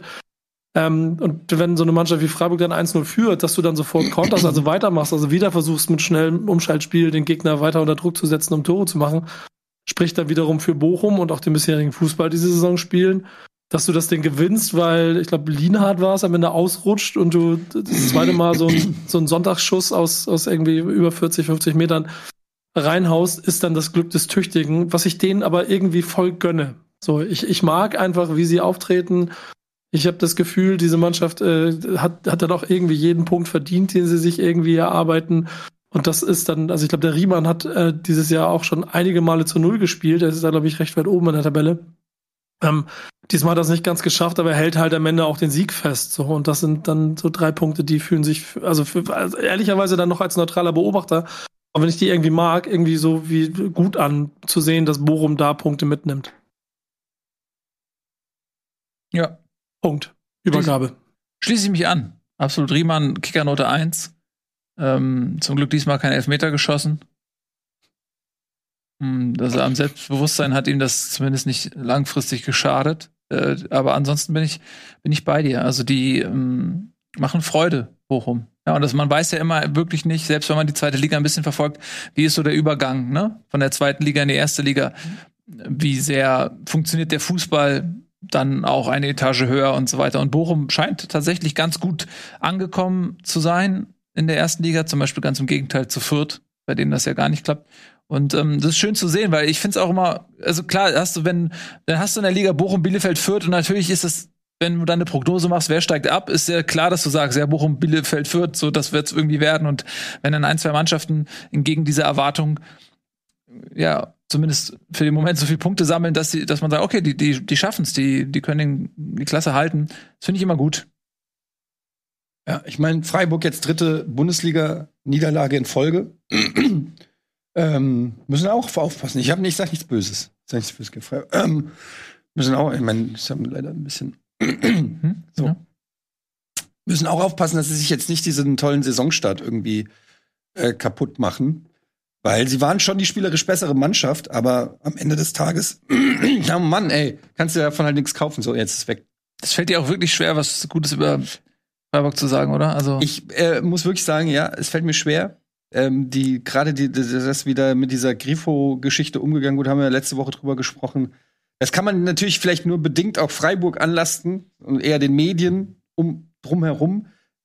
Teilweise habe ich einen Sportschaubericht gesehen mit irgendwelchen, mit John Williams Soundtrack drunter, als Grifo da irgendwie äh, zugegeben hat, dass er eine Schwalbe gemacht wo ich wirklich gedacht habe, Leute, ey, sag mal, seid ihr noch ganz dicht? Das kann man dann natürlich in einem Grifo vielleicht nicht so vorwerfen, aber ja, das hat noch mal nachträglich, mein eh schon ramponiertes Verhältnis zu Freiburg ähm, ja beeinflusst. Aber nichtsdestotrotz, die Fakten sind auf dem Tisch. Dritte Niederlage in der Bundesliga in Folge. Und ähm, das kann natürlich auch diesem Superverein aus Freiburg letztendlich nicht gefallen. Ähm, nächste Woche geht's nach Gladbach. Und äh, dann gegen, die Hoff gegen Hoffenheim, die gut drauf sind, gegen Union. Also da sind auch alles keine Spiele, wo man sagen muss, die muss äh, Freiburg alle gewinnen. Ja. Wäre ja schade, wenn sie am Ende nicht auf dem Champions League Platz landen. Also ich bin, mir, bin, mir nicht sicher, wann, wann das eigentlich passiert ist, dass, Fre dass Freiburg für dich so ein bisschen Feindbild geworden ist. Aber offensichtlich, ich glaube, dass das auch vielleicht sowas ist, was irgendwohin kanalisiert werden muss von dir. Als Christian Streich sich in den Weg von David ja, Abraham gestellt das, hat. Das, das war der Moment. Also steht und fällt mit Christian Streich. Wenn der irgendwann nicht mehr da oh, ist, dann. Da gestern eine schöne Sp Szene beim Spiel, da haben sie den Choleriker wieder gezeigt, wie, er, wie der Ball in die äh, Bank gerollt ist bei Bochum. Und da hat er aber gebrüllt: Gib den Ball her! Christian Streich. Da habe ich mir direkt gesagt, wieso ist doch nicht die Aufgabe der anderen Mannschaft, den Ball zu holen? Gut, äh, Nico, du wolltest was sagen, ne? Wollte ich? Weiß ich nicht. Ich, ich finde das nur, ich finde das so lustig, wie, wie Eddie sich immer an sowas echauffiert. Ähm, das ist lustig. Lass uns ein bisschen über Wolfsburg reden. Mit deinem Lieblingstrainer. Äh? Was? Oder sind wir noch bei. Wir sind noch bei Freiburg-Bochum. Achso, wir sind immer noch bei Freiburg. Ja, ja lass, okay. lass, uns noch, lass uns noch ganz kurz verweilen. Ich finde nämlich auch diese drei. ich habe ich hab da auch eine lustige Erkenntnis, aber die werde ich dir gleich mitteilen, wenn wir dann bei Wolfsburg okay, sind. Okay, okay, okay. Ähm, drei Niederlagen in Freiburg, äh, in Folge sagst du für Freiburg, muss man mal, ähm, stimmt natürlich, klar. Eine davon waren die Bayern. Das ist ja vielleicht irgendwie verschmerzbar, dass ähm, man da mal verliert. Und dann war das Frankfurt-Spiel. Da haben sie zwar 2-0 verloren, aber das war auch ein bisschen Pech für Freiburg. Also das war auch an so ein 50-50-Spiel, wenn du ein bisschen Fortune, unser Lieblingswort, mehr hast, dann holst du einen Punkt, gewinnst vielleicht sogar. Also das war jetzt, muss man sagen, hätte auch anders ausfallen können. Und jetzt das Spiel gegen Bochum. War jetzt nicht unverdient, was Bochum gemacht hat, aber ja, sagen wir mal so, das war jetzt auch nicht so eine Niederlage, wo Freiburg nicht eine Chance gehabt hätte, da auch ein bisschen mehr rauszuholen. Na klar, am Ende stehen drei Niederlagen, aber ähm, das war jetzt, finde ich, nicht so, dass man da eine unbedingt eine sportliche Krise draus ableiten kann aus diesen drei Spielen. Oder? Ähm, vor allen Dingen, wenn du dir halt, wie gesagt, wie du es gerade gesagt hast, die Art der Niederlagen anschaust, weil sie halt in allen Spielen gut mitgehalten im Spiel so richtig unterlegen war. Bayern klammern wir jetzt mit die zweite Halbzeit aus. Aber Du musst natürlich aufpassen, weil Freiburg gerade am Anfang der Saison genau andersrum war. Da haben sie ab und zu Punkte geholt, wo man dachte, okay, das hätten sie auch verlieren oder unentschieden spielen können. Jetzt dreht sich das so ein bisschen. Und diese mhm. ähm, Fähigkeit von äh, Freiburg, wirklich jedes Spiel zu einem 50-50-Spiel zu machen, kann auch manchmal natürlich negativ sein, weil du halt eben so ein Spiel gegen Bochum, was du halt dominierst, ähm, dass dir da halt der Punch im letzten Drittel fehlt und dass du dann eben darauf angewiesen bist, dass du deine Chancen machst. Und die haben sie nicht so gemacht. Und dann gab es halt dieses Pantovic-Tor, wo man auch noch mal kurz drüber reden muss, dass er das zweimal innerhalb von vier oder fünf Wochen gemacht hat. Ja. Auch, glaube ich, noch niemand gelungen in der Bundesliga, oder? Ich weiß es nicht. Also es gab mal, hat Diego hat, glaube ich, auch in seiner Karriere zwei ja. dieser Art oder so. Aber ja, das ist schon beeindruckend. Und auch wie, mit, also die Präzision, ne? Also er ist ja im Prinzip schon, da war der Ball gerade erst in der Luft, hat er schon gesehen, okay, der geht auf jeden Fall rein. Ja, also das muss man auch erstmal also, und auch wie schnell der auch geschaltet hat, ne? Ja. Aber äh, ja. auch also eigentlich wirklich die richtige Entscheidung einfach. Also, ja. selbst wenn du das nicht so gut kannst, musst du es eigentlich versuchen in der Situation. Ja. Hat gut geklappt. Das war schon, das ist schon beeindruckend. Bochum, also wenn Bochum gewinnt, dann machen sie es schön. Aber Bochum, wie du schon auch gesagt hast, ne, jetzt von der ganzen Riege dieser potenziellen Abstiegskandidaten, also mit 16 Punkten, ähm, das sind nur mal, um es zu verdeutlichen, zwei Punkte hinter Leipzig. Bochum. ja, ja, ja. Das äh, sagt vielleicht mehr über Leipzig aus als über Bochum. Vielleicht, ja. Weiß man aber du siehst ja auch, dass die anderen äh, Aufsteiger, mhm. also Fürth und Arminia Bielefeld, äh, also Bielefeld ist natürlich diese Saison kein Aufsteiger mehr, aber dass die das nicht so easy hinkriegen. Also es spricht einfach schon auch für die Arbeit von äh, Thomas Reis und äh, vom VfL Bochum. Und ganz ehrlich, so ein bisschen drücke ich denen die Daumen, dass sie den Klassenerhalt schaffen. So. Ja, auf jeden Fall. Klar, da schlägt dann auch mein Underdog-Herz. Ich würde diese tauschen gegen Hertha BSC, sag ich ganz ehrlich. Ja, also wir brauchen in der zweiten Liga auch mal wieder einen Hauptstadtclub, ne? Nico. Ja, ich, ich, richte mich da jetzt ja häuslich ein. Insofern kommt alle ran. Ich würde auch die Eintracht nehmen, sonst im Zweifel, aber ihr habt ja keinen Bock. Ihr wollt ja lieber in die Champions League jetzt, ne? Klar. Wo sonst? Ja. Mhm. Mir gefällt das nicht so ganz so gut, dass du immer so gute Laune diesbezüglich hast. Ich finde so ein kleiner, naja, wirklich so ein kleiner Nackenschlag, so ein kleiner Abstieg, einfach nur mal, um, um, um dich wieder auf Kurs zu bringen. Hast du die ersten sechs Folgen Bundesliga verpasst? Äh, ja, das, das, so, der Grundzustand ist schon besorgniserregend positiv. Da muss vielleicht noch mal Es liegt aber auch an diesen Last, diese Last-Minute-Geschichten, die hypen einen noch mal mehr als ein, wenn das schon 2-0 steht zur Halbzeit oder so. Du gehst wirklich mit so einer Euphorie mhm. dann immer aus dieser Partie raus. Ähm, ja, es tut mir leid, dass euch meine gute Laune nicht gefällt. Eine gute Laune aber dann müsst ihr jetzt erstmal eine Woche äh, leben. Es ist, es ist nicht wie nächste Woche schon wieder ganz anders aus. Ja, aber gegen wen spielt Frankfurt nächste Woche? Weiß ich gar nicht. Dann, äh, gegen Hoffenheim. Na gut, dann drücken wir mal Hoffenheim die Daumen, dass sie dich mal ein bisschen einbremsen. Das sagst du nur, weil deine halbe Mannschaft der Kickbase aus Hoffenheimern besteht. Ja, ja, zu denen kommen wir ja gleich noch übrigens. Ähm, aber dann verlassen wir jetzt mal quasi äh, das Ruhrgebiet hier und den Breisgau. Und dann machen wir mal weiter. Du hast jetzt ja im Prinzip zwei Überleitungen gebaut. Die eine nach Wolfsburg, die andere nach Leipzig. Nico, du darfst dir aussuchen, welche wir nehmen. Mm, Leipzig. Leipzig, die hatten das Topspiel gegen Leverkusen und ja, wie auch schon in den letzten Wochen war das ein Spiel, was eben nicht so lief, wie man sich das da erhofft in Leipzig unter Ausschluss der Öffentlichkeit, also zumindest was die Zuschauer vor Ort angeht, hat äh, Leipzig häufig mal Probleme gehabt und jetzt auch gegen Leverkusen. Und das war so ein Spiel, wo man gemerkt hat, okay, Leipzig als eine Mannschaft, die gerne den Ball haben möchte, die auch gerne gewinnen möchte, das ist eigentlich eine Sache, die kommt Leverkusen ähm, zugute, denn die haben halt diese schnellen Spieler, ähm, zum Beispiel Diaby, um eins zu nennen, die in den Kontern einfach brandgefährlich sind und das haben sie jetzt wieder gezeigt gegen Leipzig und haben ja auf diese Art und Weise verdient das Spiel gewonnen. Leipzig hat dann zu wenig am Ende kreiert an Torchancen aber das, ja, also das war stark von Leverkusen. Aber von Leipzig war das, das irgendwie enttäuschend. Das war ein sehr weirdes Spiel, fand ich. Weil das war halt komplett ohne Intensität geführt, hatte ich das Gefühl.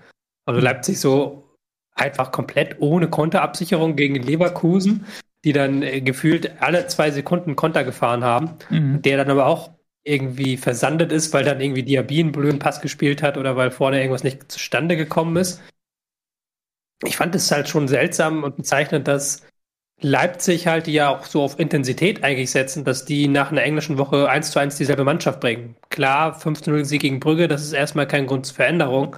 Du hast halt schon gemerkt, dass die Mannschaft ähm, gefühlt etwas müde war und etwas auch überfordert mit der Aufgabe, jetzt diese Leverkusener zu bespielen. Und Leverkusen hat das dann sehr, sehr clever gemacht, haben halbwegs gut gestanden und haben dann eben die Konter gebracht und sind dann immer mit Wucht im Spiel nach vorne gelandet eigentlich fast schon bezeichnet, dass Leverkusen es nicht geschafft hat, das Spiel so richtig 100% unter Kontrolle zu bringen, weil Leipzig ja so viele Konterlücken angeboten hat. Ich mhm. weiß nicht, ob das, wie gesagt, der englischen Woche lag, daran, dass kein Publikum da war, aber es war ein seltsam intensitätsarmes Spiel. Ja, vielleicht all das, ne? Englische Wochen für beide Mannschaften, keine Zuschauer, sehr, sehr kalt. keine Ahnung. Aber ich frage mich halt auch Trainer. so, wer, wer, wer bei der, also wer bei, äh, bei Leipzig so der Mann fürs Grobe ist. Klar, du hast dann einen Kampel und einen Leimer, aber das war's auch mehr oder weniger schon. Ansonsten hast du eigentlich nur Leute, die über übers Spielerische kommen. Selbst die Außenverteidiger mit Angelino und äh, Mukiele. Ähm, also da, da wird fast schon zu viel immer auf diese spielerische Komponente geguckt und vergessen, dass du auch manchmal ein bisschen Dreck fressen musst. Habe ich so ein bisschen das Gefühl bei Leipzig, dass das äh, und auch mit dem Abgang von Sabitzer, wo ich sage, äh, der kann beides, ähm, das ist so ein bisschen ähm, momentan ein Problem. Das andere Problem ist nach wie vor, das hat aber auch schon Bestand aus der letzten Saison, dass Leipzig die Stürmer nicht mit einbindet. Also das ist ja nicht, also wir haben da letzte Saison drüber geredet mit Sörlo, diese Saison mit Silva und es ist wirklich ähm, krass, wie äh, einsam sich so ein Stürmer bei Leipzig teilweise vorkommt, ähm, weil der einfach nicht gesucht wird. Der wird einfach nicht gesucht. Also, das ist einfach genau das Gegenteil von dem, was bei der Eintracht war, wo nur, wo nur gesucht, wo nur Silver gesucht wurde, hat er jetzt genau das Gegenteil. Alle um ihn rum versuchen selber, sich in Abschlussposition zu bringen oder ähm, ja, geil, geil abzuschließen. Ähm, das ist sicherlich auch ein Problem bei Leipzig, was ich so ausgemacht habe. Interessant, in dem Zusammenhang finde ich, dass Leipzig im Schnitt über einen Punkt mehr holt, wenn Yusuf Paulsen in der Startelf steht, als wenn er halt nicht dabei ist. Und das ist halt dann schon wieder sehr interessant, dass sie halt über Jahre hinweg Stürmer kaufen, Stürmer kaufen, die alle nicht so funktionieren, aber der Stürmer, der funktioniert halt. Paulsen so, so halb geliebt ist nur, weil der natürlich mit seiner Wucht im Pressing dann sehr gut zu dieser Spielidee passt, des, der Intensivität und des ähm, Umschaltspiels. Aber das ist irgendwie, hat man da noch keine Balance gefunden, wie man jetzt auch wieder gemerkt hat. Wenn man halt spielerische Lösungen machen will, dann ist man da zu leicht anfällig für Konter. Das, was ja eigentlich Nagelsmann letzte Saison ganz gut hinbekommen hat, dass sie da eben mehr Spielerisches gewagt haben und trotzdem die Defensive stand, das funktioniert momentan nicht. Ja, absolut. Und weiß nicht, wie viel Geduld man da hat. Aber ich kann mir vorstellen, dass ja, dass da auch so langsam ein bisschen Unruhe reinkommt, weil klar, du hast diesen Saisonstart gehabt, der überhaupt nicht gut war aus Leipziger Sicht. Und dann hatte man das Gefühl, okay, so langsam haben die sich aber gefangen, aber konstant sind sie halt immer noch nicht. Ne? Da hast du immer mal wieder Ausreißerspiele da. Champions League haben sie jetzt da Brügge weggehauen, aber ja, im nächsten Spiel verlieren sie zu Hause 3-1. Also dass da fehlt irgendwie ähm, die Konstanz, dass du wirklich sagst, wir gewinnen jetzt mal ein paar Spiele am Stück und es ist jetzt tabellarisch noch nichts verloren. Ja, die sind vier Punkte dann im, Champions League Platz. Oder also da, da ist es jetzt noch nicht dramatisch, ne? Aber natürlich ist es enttäuschend, wenn du einfach auf Platz 8 stehst und zu Beginn der Saison kann ich immer wieder betonen, da hieß es so, ja, von allen Mannschaften da oben hat, hat Leipzig eigentlich in der Breite mhm. die meiste Qualität. Und das kommt ja gar nicht so wirklich zum Vorschein. Ja. Und ja, Leverkusen profitiert auch davon, dass ein paar Verletzte wiederkommen, muss man auch sagen. Ne? Also Patrick Schick ist jetzt wieder da. Das heißt, du hast wieder einen Stürmer da vorne drin. Das ist dann wahrscheinlich auch nochmal eine ganz andere Balance, wenn du auch als Gegner weißt, okay, da ist, ein Patrick Schick mit, mit auf dem Feld. Und ich glaube, was, was Leverkusen wirklich sehr entgegenkam, ist, was du ja auch gesagt hast, Tobi, dass sie einfach ihre Konter spielen konnten. Ja, und das ist ja auch so ein Leverkusener Spiel, was sie einfach beherrschen mit schnellen Leuten da vorne. Äh, ich fand, Diaby hat ein starkes Spiel gemacht, was so, also natürlich nicht flächendeckend durchgehend, aber insbesondere äh, die zwei Aktionen, als er ein Tor geschossen hat, eins hat nicht gezählt, äh, wie er die Ballverarbeitung gemacht hat. Also dies, äh, das Tor, was dann gezählt hatte, wie er den mit der Pike quasi im ersten Kontakt ihn dann so am Verteidiger vorbeilegt und auch bei dem Tor, was nicht gezählt hat. Der erste Kontakt, ja, wie er quasi den genau gegen die Laufrichtung des Gegners legt und ähm, ihn dann reinmacht. Also es war eine sehr, sehr starke Aktion, fand ich von Diaby. Ich würde gerne noch eine Sache besprechen, das ist nämlich meine absolute Lieblingsfußballregel. Ähm, das 1 zu 0, was das 1 zu 0, was nicht gezählt hat von Diaby, das war eine Abseitsstellung. Also beim Pass auf Diaby war er im Abseits, aber Klostermann hat versucht, den Ball noch wegzuspitzeln, dass der Pass nicht ankommt. Und deswegen hat sich der Schiedsrichter das nochmal angeguckt am Bildschirm. Und es ist in meinen Augen ist es die abgefuckteste Fußballregel, die es derzeit gibt. Wann, welches Tor war das? Das war das nicht gegebene 1 zu 0, meine ich. Und zwar mhm.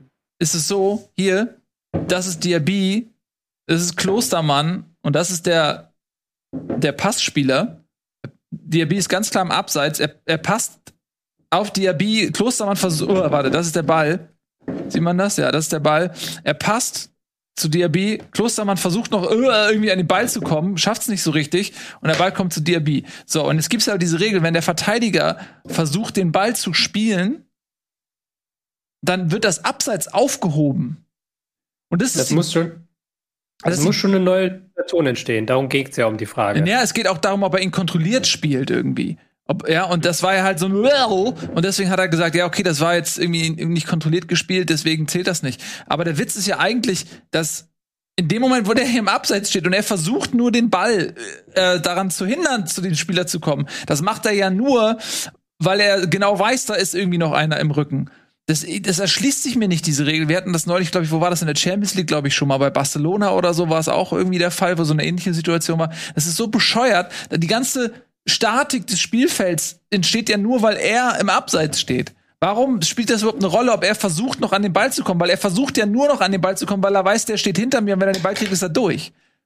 Und deswegen, also ich Aber Moment, wenn der Spieler hinter ihm im Abseits steht, dann muss er doch gar nicht versuchen, an den Ball zu kommen. Ja, genau, aber du weißt ja als Verteidiger nicht zu 100 Prozent, okay, steht vielleicht da hinten irgendwo noch jemand und liegt einer am Boden oder weil er sich kurz verletzt hat oder whatever. Du musst ja als Verteidiger zum Ball gehen. Du musst es ja versuchen. Aber das ist halt genau die Gefahr. Wenn du versuchst zum Ball zu gehen und, und, schaffst es so halb und der Ball kommt trotzdem durch und es wird aber irgendwie gewertet als, was ich, als kontrollierter, bewusster Versuch, keine Ahnung, wie die genaue Formulierung ist, dann kann es im Zweifel sein, dass die Abseitsstellung quasi nicht mehr gültig ist und dann da ist er durch. Und so war es ja auch bei. Und hat sich der Schiedsrichter das nochmal angeguckt und war der Meinung, das Spielen des Balles durch Klostermann war nicht irgendwie kontrolliert. Deswegen war das eine aktive Abseitsstellung. Aber alleine, dass da überhaupt darüber diskutiert wird, Mann, der Pass kommt auf ihn, er steht in dem Moment, wo der Pass gespielt wird, steht er im Abseits. Das reicht doch völlig aus. Ich check die Regel nicht. So, ähm, Zum Glück für mein Gerechtigkeitsempfinden wurde die Abseitsstellung dann noch gewertet. Ich finde das eine Ja. völlig lächerliche Regel.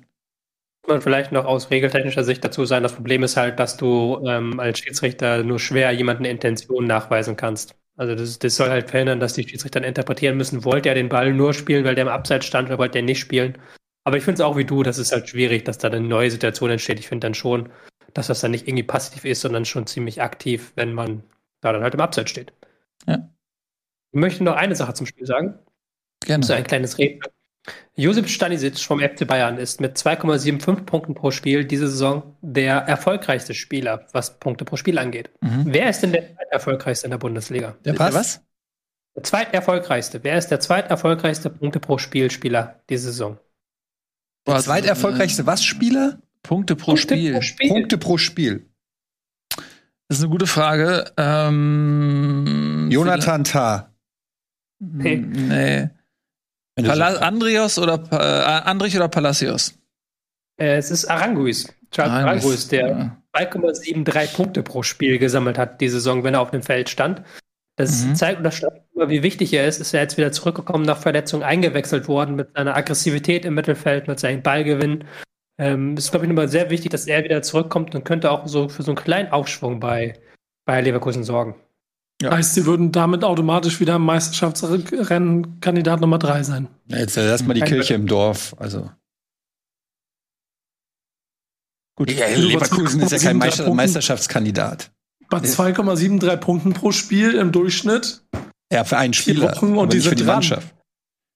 Also Aranguis ist Meisterschaftskandidat, wenn er den Rest der Mannschaft nicht um sich herum hätte. Ihr Lieben, wir machen eine klitzekleine Unterbrechung, wir machen einen kleinen Spot, dann sind wir gleich wieder da.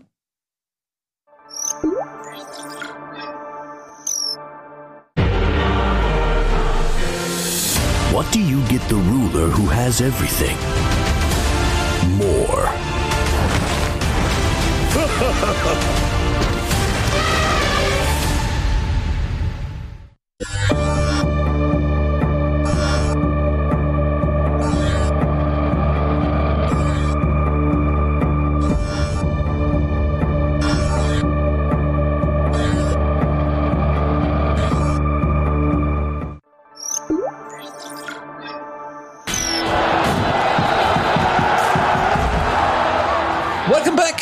Bundesliga. Gerade haben wir gesprochen über Leipzig gegen Leverkusen. Äh, Leverkusen hat gewonnen, 3 zu 1. Tabellarisch können wir uns das Ganze nochmal anschauen, was das hier für Auswirkungen hat.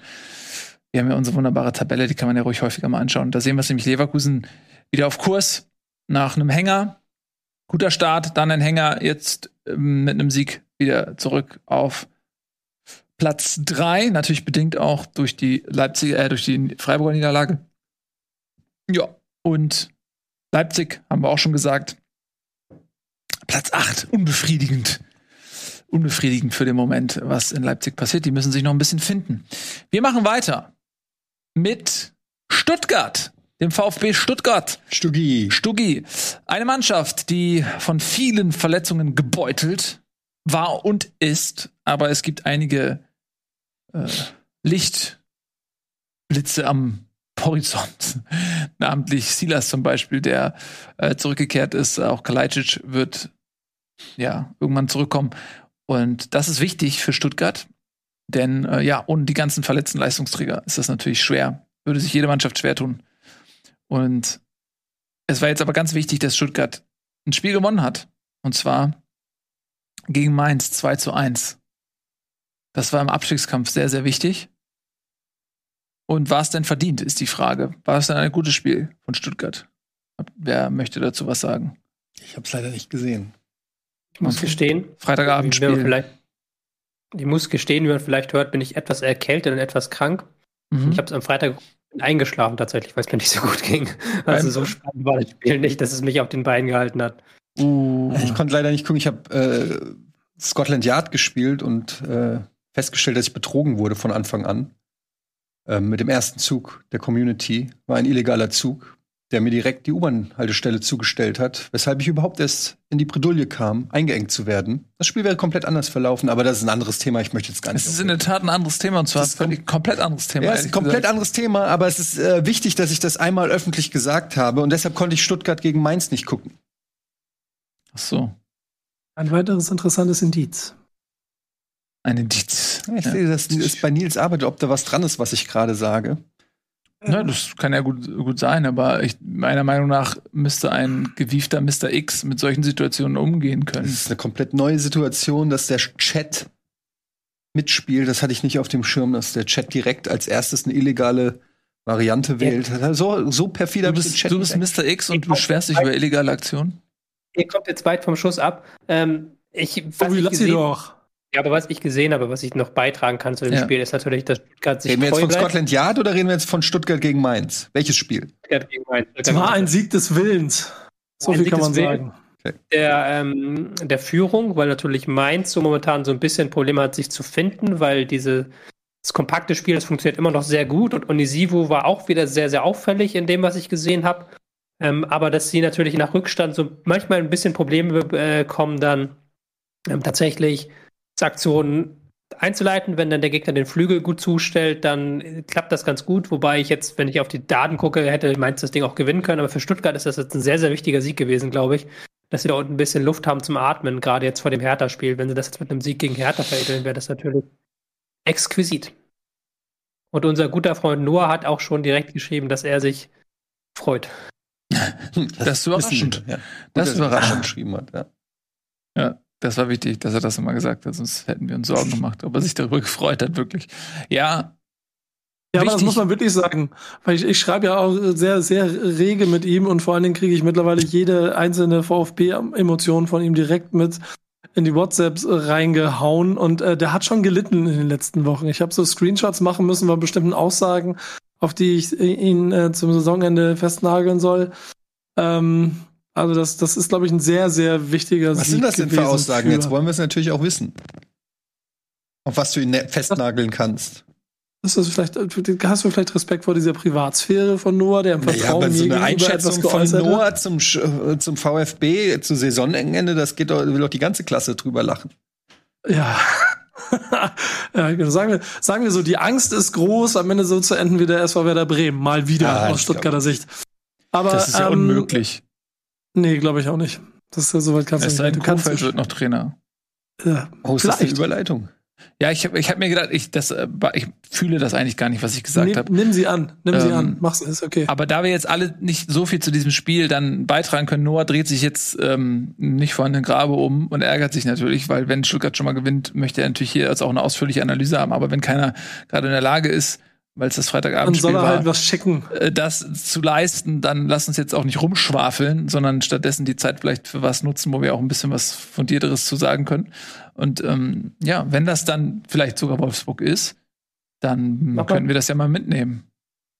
Ich habe das schon äh, mit durchaus Absicht ans Ende gelegt, dass wir dann Wolfsburg und Dortmund am Ende besprechen, weil ich glaube, bei Dortmund müssen wir noch über das kommende Woche reden, so ein bisschen. Mhm. Es erlaubt ist, würde ich gerne noch das letzte Spiel, was wir, glaube ich, ansonsten noch haben, wenn ich jetzt nicht gerade falsch informiert bin. Wir haben noch mehr. Ja, Wir haben ab- Hoffenheim äh, gegen Fürth, wir haben noch Bayern gegen Bielefeld. Ja, genau. Hoffenheim gegen Fürth würde ich einmal gerne abfrühstücken. Da können wir auch über Bayern und Dortmund ausführlich reden und was die kommende Woche alles vorhaben. Mhm. Ähm, das kann man auch nicht lang machen. So, Hoffenheim hat sich irgendwie auf Rang 5 in der Tabelle gemogelt. Niemand weiß genau wieso. Haben jetzt auch gegen Fürth drei Gegentore kassiert. Das muss man auch erstmal schaffen. Fürth mit einem guten Pressingplan in der ersten Halbzeit wirklich mutig. Man kann das nur wieder betonen, dass sie halt nicht aufdecken. Aber Qualität ist halt nicht vorhanden. Und wenn dann halt Raum, der von Fürth gewechselt ist zu Hoffenheim, wenn der dann auf der Seite ähm, auf, ich glaube, Asta war es, trifft und dann völlig überlegen ist und Hoffenheim über eine Seite drei Tore einleiten kann, dann zeigt es wieder, dass Fürth eben nicht konkurrenzfähig ist. Und dann eben sechs Tore kassiert gegen eine Hoffenheimer Mannschaft, die gar nicht so gut gespielt hat. Ich glaube, das ist das Beleidigendste, was du zu Fürth sagen kannst. Die verlieren 6-3 und die andere Mannschaft hat noch nicht mal besonders genial gespielt. Ja, da gehe ich mit. Gehe ich mit. Also Hoffenheim hat, hat viel angeboten. Fürth, ähm, gerade so zu Beginn des Spiels, ähm, sind da ja auch in Führung gegangen. Hab, dann haben, lagen sie wieder hinten, man weiß gar nicht so richtig warum. Ähm, dann lagen sie, haben sie nicht sogar noch, ne, haben sie nicht, äh, sie haben nur einmal die Führung gehabt, ne? 2-2 stand zwischendurch, genau. Ähm, ja, äh, Hoffenheim hat eine Menge angeboten. Mm, und Fürth hat ja auch etwas angenommen, aber es hat einfach am Ende nicht gereicht, genau wie du sagst. Und äh, trotz einer ähm, eher ja, unbefriedigenden Hoffenheimer Leistung im Grunde stand, stimmte dann am Ende doch das Ergebnis äh, und sieht ein bisschen nach Spektakel aus, aber so gut war Hoffenheim eigentlich gar nicht. Ähm, man muss vielleicht ein bisschen Rutter herausheben. Der hat ein gutes Spiel gemacht, ähm, Tor gemacht, aber darüber hinaus sehr, sehr ähm, viele Aktionen gehabt und sah sehr gefährlich aus. Bibu hat auch, auch getroffen, auch ein ganz gutes Spiel gemacht. Kamaric kam nur von der Bank, der hatte ja Schädelbrummen.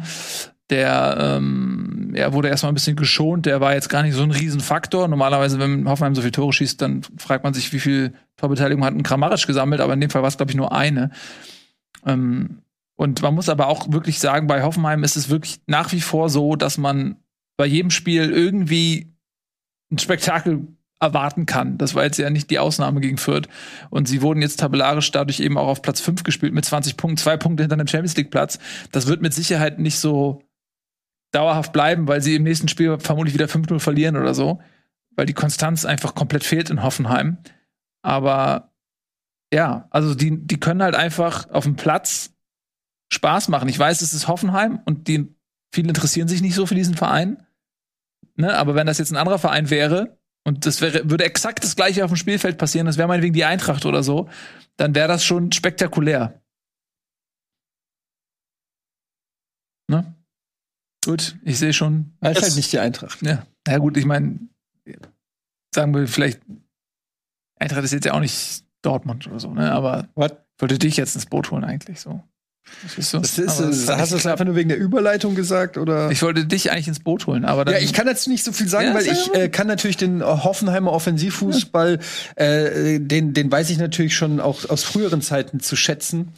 Ähm, aber ich bleib dabei, dass ich äh, Hoffenheim immer noch nicht final einschätzen kann. Ich glaube, sie haben jetzt auch äh, weniger Verletzungspech, also es kommen einige ähm, ja, verletzte Spieler zurück ins Team. Und dann haben sie schon auch eine interessante Truppe auch da mit diesem Mittelfeld Grilic, äh, Samaseko und Geiger, also es äh, muss auch erstmal überwinden. Da hast du eine gute Mischung, finde ich, aus Kampf und spielerischer Qualität. Du hast vorne natürlich, haben wir eben schon gesagt, mit Ruta und Bebu äh, hast du äh, zwei schnelle Außenstürmer. Dann hast du noch Kramaric, der dieses Mal nicht von Anfang an gespielt hat. Äh, Benjamin Hübner ist zurück. Nordfight ist zurück, der ja auch immer wieder ausfällt, aber eigentlich ein super Spieler ist. Also interessanter Kader. Mal gucken, wie wie es da halt mit der Konstanz ist. Das finde ich ist genau das Einzige, was man Hoffenheim eben äh, unter Sebastian Hoeneß vorwerfen kann, dass sie es auch nicht schaffen, zwei oder drei Glanzstücke hintereinander abzuliefern. Aber sonst würde ich in der Verfassung Hoffenheim durchaus zum Bewerberkreis der internationalen Plätze mitzählen. Ebenso wie Dortmund und Wolfsburg, ne, Tobi? Korrekt, jetzt können wir auch dahin galoppieren, mal langsam zu dem großen Spiel am kommenden Wochenende, das ja eigentlich uns gut aufgelegt wurde durch die beiden Sieger am Wochenende. Wolfsburg gegen Dortmund. Ich fand, es war ein seltsames Spiel in der Hinsicht, ich will gar nicht sagen, dass Dortmund unverdient gewonnen hat, aber ich hatte das Gefühl, dass immer gerade die Mannschaft, die gerade schlechter war in dem Spiel, das Tor erzielt hat. Hm. Also am Anfang Dortmund losgelegt wie die Feuerwehr ähm, hat eine richtig gute erste Halbzeit oder erste halbe Stunde eher gespielt. Und in dieser Phase halt hat dann Wolfsburg das 1-0 erzielt. Und dann ähm, nach dem 2-1, wo es dann wirklich halt Dortmund richtige Probleme hatte und Dortmund halt richtig tief drin stand und Wolfsburg dann auch die gut bespielt hat und dann immer wieder Weg rausgefunden hat, genau in die Phase kommt halt dann Haaland rein und es fällt das ähm, 3 zu 1 und das Spiel ist gegessen. Also in der Hinsicht so, so ein Spiel, das entgegen den, gegen den Flow die Tore gefallen sind. Ja, was ist das für ein Comeback, bitte? Also, so langsam wird's unheimlich bei dem Typen. Das kannst du nicht machen. Du kannst nicht einfach irgendwie zwei Monate ausfallen oder äh, sechs Wochen oder was weiß ich, wie lange der jetzt weg war. Und dann kommst du rein und schießt direkt so ein Tor? Weißt du, wenn du dann irgendwie einen Elfmeter reinmachst, damit die Leute sagen, komm, damit du mal wieder reinkommst. So, nö, der geht da einfach hin und fliegt da Flying Grätsche mäßig da rein und dann auch noch diese coole Aktion mit der Tante. Was ist das für ein Spieler, Mann? Ich bin, ich bin wirklich legit eifersüchtig auf Haaland. Ich sag's, wie es ist. Das ist einfach, es nervt mich, dass es diesen Spieler gibt und dass der bei anderen Vereinen spielt niemals bei der Eintracht spielen wird. Das ist einfach der momentan meiner geilste Spieler, den es gibt. Weltweit. Bist du da eifersüchtig? Prove me wrong. Nee. okay, ist klar. Okay, ich versuch's, ja. Er ist sehr schlecht. Nein, du kannst mich ja wrong proven, indem du einen besseren findest. Ja, also. Einen, der mehr Spaß macht, der mehr Gesamtpaket mitbringt. Ja. Aber du musst mich auch gar nicht widerlegen. Es tut auch nicht weh, ab und zu dem Edi mal zuzustimmen. Naja, das ist Warum ja auch nicht, ich eh nicht die gewagteste, Das das macht keinen. Sinn. es ist auch nicht die gewagteste aller Thesen zu sagen, dass Haaland ähm, Das macht die These ja nicht falsch. Muss ich, Spieler man muss ja nicht gewagte Thesen Ja, aber das ist halt auch Bayern München ist ein guter Fußballverein. Prove me wrong. Weißt du, das ist halt äh, schwierig, äh, die, da da äh, diese diese These zu widerlegen, weil man sich natürlich teilt. Ähm, aber ja, war zehn Minuten auf dem Platz ähm, und hat dann direkt dieses Tor geschossen. Und das ist halt diese Geschichte ja auch, ne, die da, die da so erzählt wird. So Haaland, der, der Heiland Haaland, äh, ohne den läuft's nicht und er wird dann eingewechselt und der reißt dann direkt den, naja, er musste den Karren nicht rumreißen, aber er musste zumindest den Sieg so ein bisschen zementieren, der ja durchaus zu dem Zeitpunkt noch ein bisschen unklar war, ob das auch bis zum Ende der, der Spielzeit Bestand hat. Ja, äh, er ist wieder da und man hat natürlich sofort das Gefühl, okay, jetzt ist es wieder das echte Dortmund. Jetzt ist es wieder das echte Dortmund und ich finde, das haben wir auch in den letzten Wochen gesagt, ähm, es ist einfach sehr schön für die Spannung, dass Dortmund es geschafft hat, trotz des Ausfalls den äh, ja, Punkteabstand der Bayern sehr gering zu halten, nämlich bei einem Punkt, so dass wir dann, wenn dann das direkte Aufeinandertreffen folgt, hoffentlich mit Haaland, vielleicht sogar in der Startausstellung, mal schauen, ähm, ja, ein echtes Spitzenspiel haben. Ja, der Typ, da, klar, der ist ein absolutes Phänomen. Leider wird er vermutlich sein letztes Jahr in der Bundesliga haben. So sieht's wohl aus, was schade ist. Genießen wir das, solange er da ist. Ich, das Gute ist ja, dass Dortmund halt ohne ihn auch die Punkte geholt hat. Das ist ja für, die, für sie das Gute jetzt gewesen in den vergangenen Wochen. Die Champions League ist ein anderes Thema, da haben sich nicht mit rumbekleckert. Aber du hast natürlich auch gemerkt, in dem Moment, wo er auf den Platz kam, dass da eine gewisse Tiefe in das Dortmunder Spiel reinkam. Also dass Reus dann direkt drei, vier Mal versucht hat, ihn in die Tiefe zu schicken. Und das ist dann ein Stück weit das, was gefehlt hat. Ähm, aus Dortmunder Sicht aber sehr positiv fand ich den Auftritt von Malen, der sich da gut ins Spiel eingefügt hat, der auch endlich mal so seinen, seinen Signature-Move gezeigt hat, bei dem Tor halt in die Mitte ziehen und dann das Ding reinbremsen. Das, den hat man ja häufiger gesehen in, in den Niederlanden. Den hat er jetzt bei dem BVB noch gar nicht zeigen können. Da funktioniert das jetzt so ein Stück weit besser. Bin gespannt, wie sich da die Haaland-Rückkehr wirkt, auswirkt. Ähm, negativ auf Dortmunder Seite muss man ganz klar sagen, fand ich dann nach der Pause so die Phase, wo sie nicht gut in der Tiefe verteidigt haben wo dann Wolfsburg sehr viel Ballbesitz hatte und die haben mich in den letzten Wochen nicht gut angeschaut mit Ballbesitz, aber haben es dann trotzdem relativ gut hinbekommen, immer wieder die Räume zu finden im Zentrum. Da muss Dortmund gerade jetzt beim Spiel gegen Bayern sehr, sehr viel besser werden. Klar können sie da auf ihre Konterstärke und auf ihre individuelle Stärke bauen, aber da im, dass du gegen Bayern Phasen hast, wo du einfach den gegnerischen Druck und die gegnerische Ballbesitzphase absorbieren musst, das ist völlig klar und da war dieses Spiel so ein Schritt zurück. Wobei man kann auch sagen, dass die Spiele der Champions League da auch gezeigt haben, dass leider in dieser Hinsicht die Dortmunder noch nicht weit genug sind, um es mit den Bayern aufzunehmen. Was kann man zur Handschrift von einem Kofeld sagen? Fällt einem da was auf bei Wolfsburg? Jetzt drauf gewartet schon, ne? Ja, ich ist einfach richtig gefreut. Die Frage steht doch Ja. im Raum. Ja. Die muss ja Nico beantworten. Also wer sollte Ich- sonst? Ich, ich verstehe gar nicht, wieso ich das immer machen soll. Mir, mir ist nur eine lustige Parallele zwischen Etienne Gade und Florian Kofeld aufgefallen, die mir so die Wochen erst klar geworden ist. Das, weil ich bin fasziniert von, der, von deinem Wahn äh, auf diesen Trainer, der offensichtlich auch seitdem er meinen Verein verlassen hat, trotzdem nicht aufhört, dass du dich die ganze Zeit so an ihm, äh, an ihm reibst in allen Formen. Und da sind mir so Dinge wie wahnsinniges Talent auf beiden Seiten aufgefallen, so, so einen gewissen Hang zur Cholerik äh, äh, im öffentlichen Raum, den auch beide haben. Ich glaube, in Wirklichkeit bist du wirklich ein riesengroßer Fan von ihm. Ähm, oder? Ja, absolut. Ist, ähm, Ja. mein Vorbild, Äh, Florian Kofeld. Ich, ich verstehe ich verstehe es halt wirklich nicht, warum du dich immer so an ihm reibst. Das ist einfach ein Ich kann, ich kann sehr gut hassen.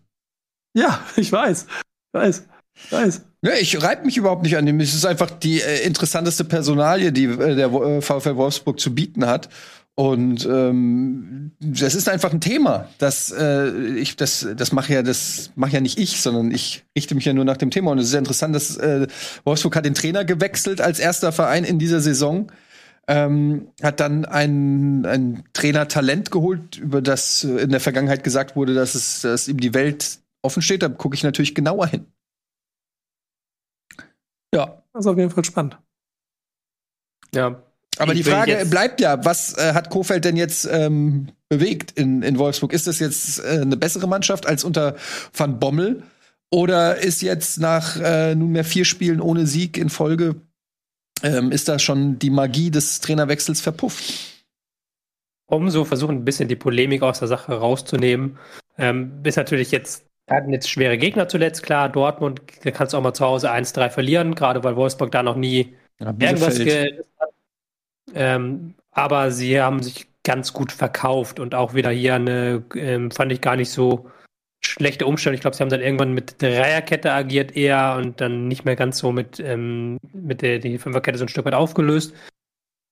Ja, aber natürlich der nächste Schritt heißt natürlich jetzt diese Mannschaft fußballerisch weiterzuwickeln und der, das hat man in der Champions League, der dauert noch ein Stück weit. Das haben sie noch nicht so ganz auf der Pfanne. Das ist, das, das wird dauern. Da bin ich gespannt, ob Kofeld das gelingen mag. Ich würde jetzt nicht anhand eines 1 zu 3 gegen Dortmund jetzt den Stab über Kofeld brechen wollen. Ja. Es wird ja auch noch ein spannender Spagat, weil wenn er jetzt in den nächsten Wochen in Mainz nicht punktet und gegen Lille nicht die Champions League äh, Achtelfinale Qualifikation schafft, dann kannst du auf jeden Fall äh, diese Rechnung machen, die ähm, du ja schon angesetzt hast, Eddie, weil dann ist, ist, der, ist der Start auf jeden Fall verpufft. Wenn er das aber, also da jetzt beide Spiele gewinnt, was auch nicht ganz von der Hand zu weisen ist von dem Fußball, den sie ja zwischendurch gespielt haben. Es ist theoretisch in dieser Champions League-Gruppe alles möglich. Mainz steht gerade nicht gut da in der Liga, dann ist er auf einmal dann doch der gute Trainer gewesen. Also ich bin da sehr, sehr, also ich bin ehrlicherweise auch ganz neutral, weil mir ja immer dieses Kofeld-Ding jetzt ja, heute noch in die Schule, ja, ich bin mittlerweile, ja, ich ist schon bewusst, ne? Florian zwischen heute und Florian Kofeld sind fünf Werder-Trainer. Also es, es ist, ist egal. Jetzt, das ist eine weite Vergangenheit vom großen SV Werder Bremen. Insofern ist das weit von mir weg. Ja. Aber es sind wirklich fünf Werder-Trainer, oder? Ja. Hm. Es hat in der Also, äh, Tat, zählst jetzt Interimstrainer dazu, aber ja. das ja. ist echt erstaunlich, wie sehr Werder Bremen auf den Pfaden des HSV wandelt. Ja, Das ist wirklich sehr, sehr Das- interessant. Da soll, sollten wir eine Sendung zu machen, glaube ich. Können wir mal drüber reden. Ausgabe 2 Bundesliga zu machen. Ja, okay. Also, äh, wir halten fest, äh, Eddie zweifelt an, an der langfristigen ähm, Erfolgsentwicklung äh, des VfL Wolfsburg unter Florian Kofeld. Da bist du Ich würde es anders kritisch. formulieren wollen. Der, der, der, Flo, der Florian Kofeld von Rocket Beans hasst den Florian Kofeld von Wolfsburg. Das ist ein sehr, Ja, ich sehr würde Eddie, Eddie ist eher der Christian Streich des äh, Rocket Beans, Das würde ich, eher, würde ich ja. sagen. Ähm, Nee, ich, ich, würd- ich möchte ihn gerne als junges Talent darstellen. Ich möchte- ich meine, ist, ihr, bestreitet da ja auch neue Wege auf Twitch. Damit ist er ja quasi auch in dieser Welt ein neues, ein neues, sehr großes Talent, mit, wo man mit viel Augen drauf achtet, was da passiert. Die spannende Frage ist doch, wenn, wenn, ähm, wenn Christian. Streich den Weg von Florian Kofeld stellt, auf wessen Seite ist Eddie dann? Das ist sch schwierig, da muss ich erstmal drüber nachdenken. Aber ich glaube auf der Seite von Christian Streich. Gut, Ich lassen wir das. Ähm, kommen wir weiter zum ähm, Spiel Bielefeld gegen die Bayern. Und da gibt es ja nicht nur dieses sportliche ähm, Spielfeld, sage ich mal, was die Bayern ähm, ja, gewonnen haben mit 1 zu 0. Das klingt denkbar knapp, lag auch unter anderem daran, dass sie einfach Ortega nicht bezwingen konnten. Der hat ein sehr gutes Spiel gemacht. Die Bayern hatten viele Chancen. Ähm, am Ende hat äh, Leroy Sané mit einem schönen Fernschuss richten müssen. Aber das 1 zu 0 klingt knapper als der Spielverlauf war. Nur natürlich hast du bei so einem Spielverlauf auch immer die Möglichkeit, dass ein Konter Bielefelds auf einmal das ganze Spiel auf den Kopf stellt und die beiden verlieren und man fragt sich so, uh, jetzt bist du noch Platz zwei, was geht ab? Nagelsmann angezählt, hui. Aber so ist es ja nicht gekommen. Sie haben das Spiel gewonnen und es war auch verdient, muss man sagen. Aber es gab ja am Rande auch noch eine Jahreshauptversammlung. Mm, Die können wir auch noch mal besprechen. Denn da war ein bisschen mehr Action, fast schon als auf dem Spielfeld. Da ging es richtig heiß her. Ähm, Bayern-Fans wollten unter anderem die äh, Sponsorenschaft mit Katar dort auf den Prüfstand stellen, auf die Tagesordnung setzen. Das wollten die Bayern natürlich gerne nicht machen und dann ähm, wurde dort die Sitzung beendet, bevor alle Wortmeldungen, ähm, die die Fans sich da gewünscht hatten, ähm, stattfinden konnten. Dann haben die das dann am Ende selbst noch gemacht, ohne Beteiligung des Vorstands in der Halle. Ähm, also das war sehr, sehr emotional. Da wurden auch viele Pfiffe ähm, ausgeteilt gegen den Vorstand. Tobi, du hast da, glaube ich, noch ein bisschen was zu, zu sagen, oder? Ich? Ja? Ähm, ja, es ist ein, natürlich, die Bilder waren natürlich sehr chaotisch und die Bilder haben natürlich den Eindruck eines chaotischen FC Bayern ähm, nahegelegt, der schon in, im Vorhinein der Jahreshauptversammlung versucht hat, einen Antrag zum Sponsoring von Qatar Airways, dass nämlich dieses Sponsoring nicht verlängert bzw. sogar beendet werden soll, ähm, dass dieser Antrag nicht auf die Tagesordnung kommt. Man hat dann versucht, gerichtlich dagegen vorzugehen und hat dann versucht, den gerichtlich auf die Tagesordnung zu setzen. Das hat nicht funktioniert. Dann hat man nochmal versucht, vor Ort den auf die Tagesordnung zu setzen. Und das haben die Bayern versucht abzubügeln, haben dann aber gemerkt, schnell, oh, die Fans im Seil wollen das aber gar nicht so abbügeln lassen, weil da gerade die Fangruppierungen das FC Bayern sehr stark hinter diesem Antrag standen, sehr stark auch hinter dahinter standen, halt dieses Sponsoring mit Qatar Airways auslaufen zu lassen. Und jetzt muss man quasi die Scherben wieder aufkehren und irgendwie gucken, dass man einen Dialog hinbekommt mit den Fans, weil natürlich diese Bilder in der Öffentlichkeit ähm, einen zerrissenen Verein gezeigt haben. Das hat den Granten des FC Bayern sicherlich nicht gefallen. Ja. Glaube ich auch. Er hat Uli Hoeneß ja schon klar, klar ge geäußert, ne? Also. Wie bitte? Wenn der da, dass, dass es denen nicht gefallen hat, hat der Uli Hoeneß ja auch schon öffentlich klar geäußert, ne? Nicht nur geht er zum Rednerpult, will reden, wird, wird gegrölt, er geht wieder weg, äh, verlässt den, den Saal mit, das ist das Schlimmste, was ich beim FC Bayern je erlebt habe. Und das sagt der Typ, der den Verein 100 Jahre aufgebaut hat. Also viel schlimmer in Scherben kannst du dich nicht darstellen, als das Bayern München gerade macht. Und dann halt, was wir vorhin schon mal kurz besprochen haben, statt 18.000 oder 12.000 Leute in München im Stadion, was nicht jetzt nur an dieser Jahreshauptversammlung gelegen hat, aber die Gesamtsituation um den Verein ist halt nicht so rosig, äh, wie sie sich vielleicht zwischendurch angefühlt hat. Deutscher Meister werden sie trotzdem, aber im Moment ist ein bisschen Herbststimmung. Die außersportlichen Themen überlagern die hm. sportlichen Themen, kann man ja mittlerweile sagen. Also wir haben ja letzte Woche noch das Impfthema gehabt, dass Spieler von Bayern sich haben impfen lassen. Mhm. Höchstwahrscheinlich auch keine hundertprozentige Bestätigung. Kimmich da jetzt ja mit Corona ausfällt. Ähm, da sind ja die, das ist ja das Thema und das Katar-Thema jetzt, das ist natürlich schwierig für den, für den Verein. Also ähm, interessant fand ich auch, dass Nagelsmann da die gesamte ähm, Zeit auf dieser Jahreshauptversammlung saß mit Stein an der Mine und nichts gesagt hat. Und halt aber die, die, sich die ganze Zeit hingesetzt hat und sich das angeguckt hat. Aber ja, klar, ist natürlich in der öffentlichen Wahrnehmung schwierig, wobei ich das Katar-Thema jetzt sehr, sehr schwierig finde. Und das ist auch, glaube ich, kaum schaffbar jetzt, das in dieser Folge irgendwie im Ansatzweise auszudiskutieren, ob es okay ist, wenn der FC Bayern sich von Katar sponsern lässt oder nicht, weil das ist ja dann ein sehr, sehr weites Feld.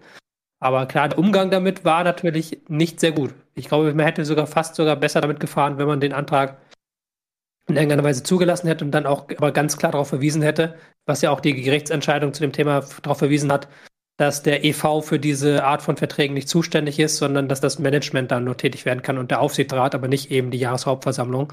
Aber da haben sich die Bayern taktisch unclever angestellt.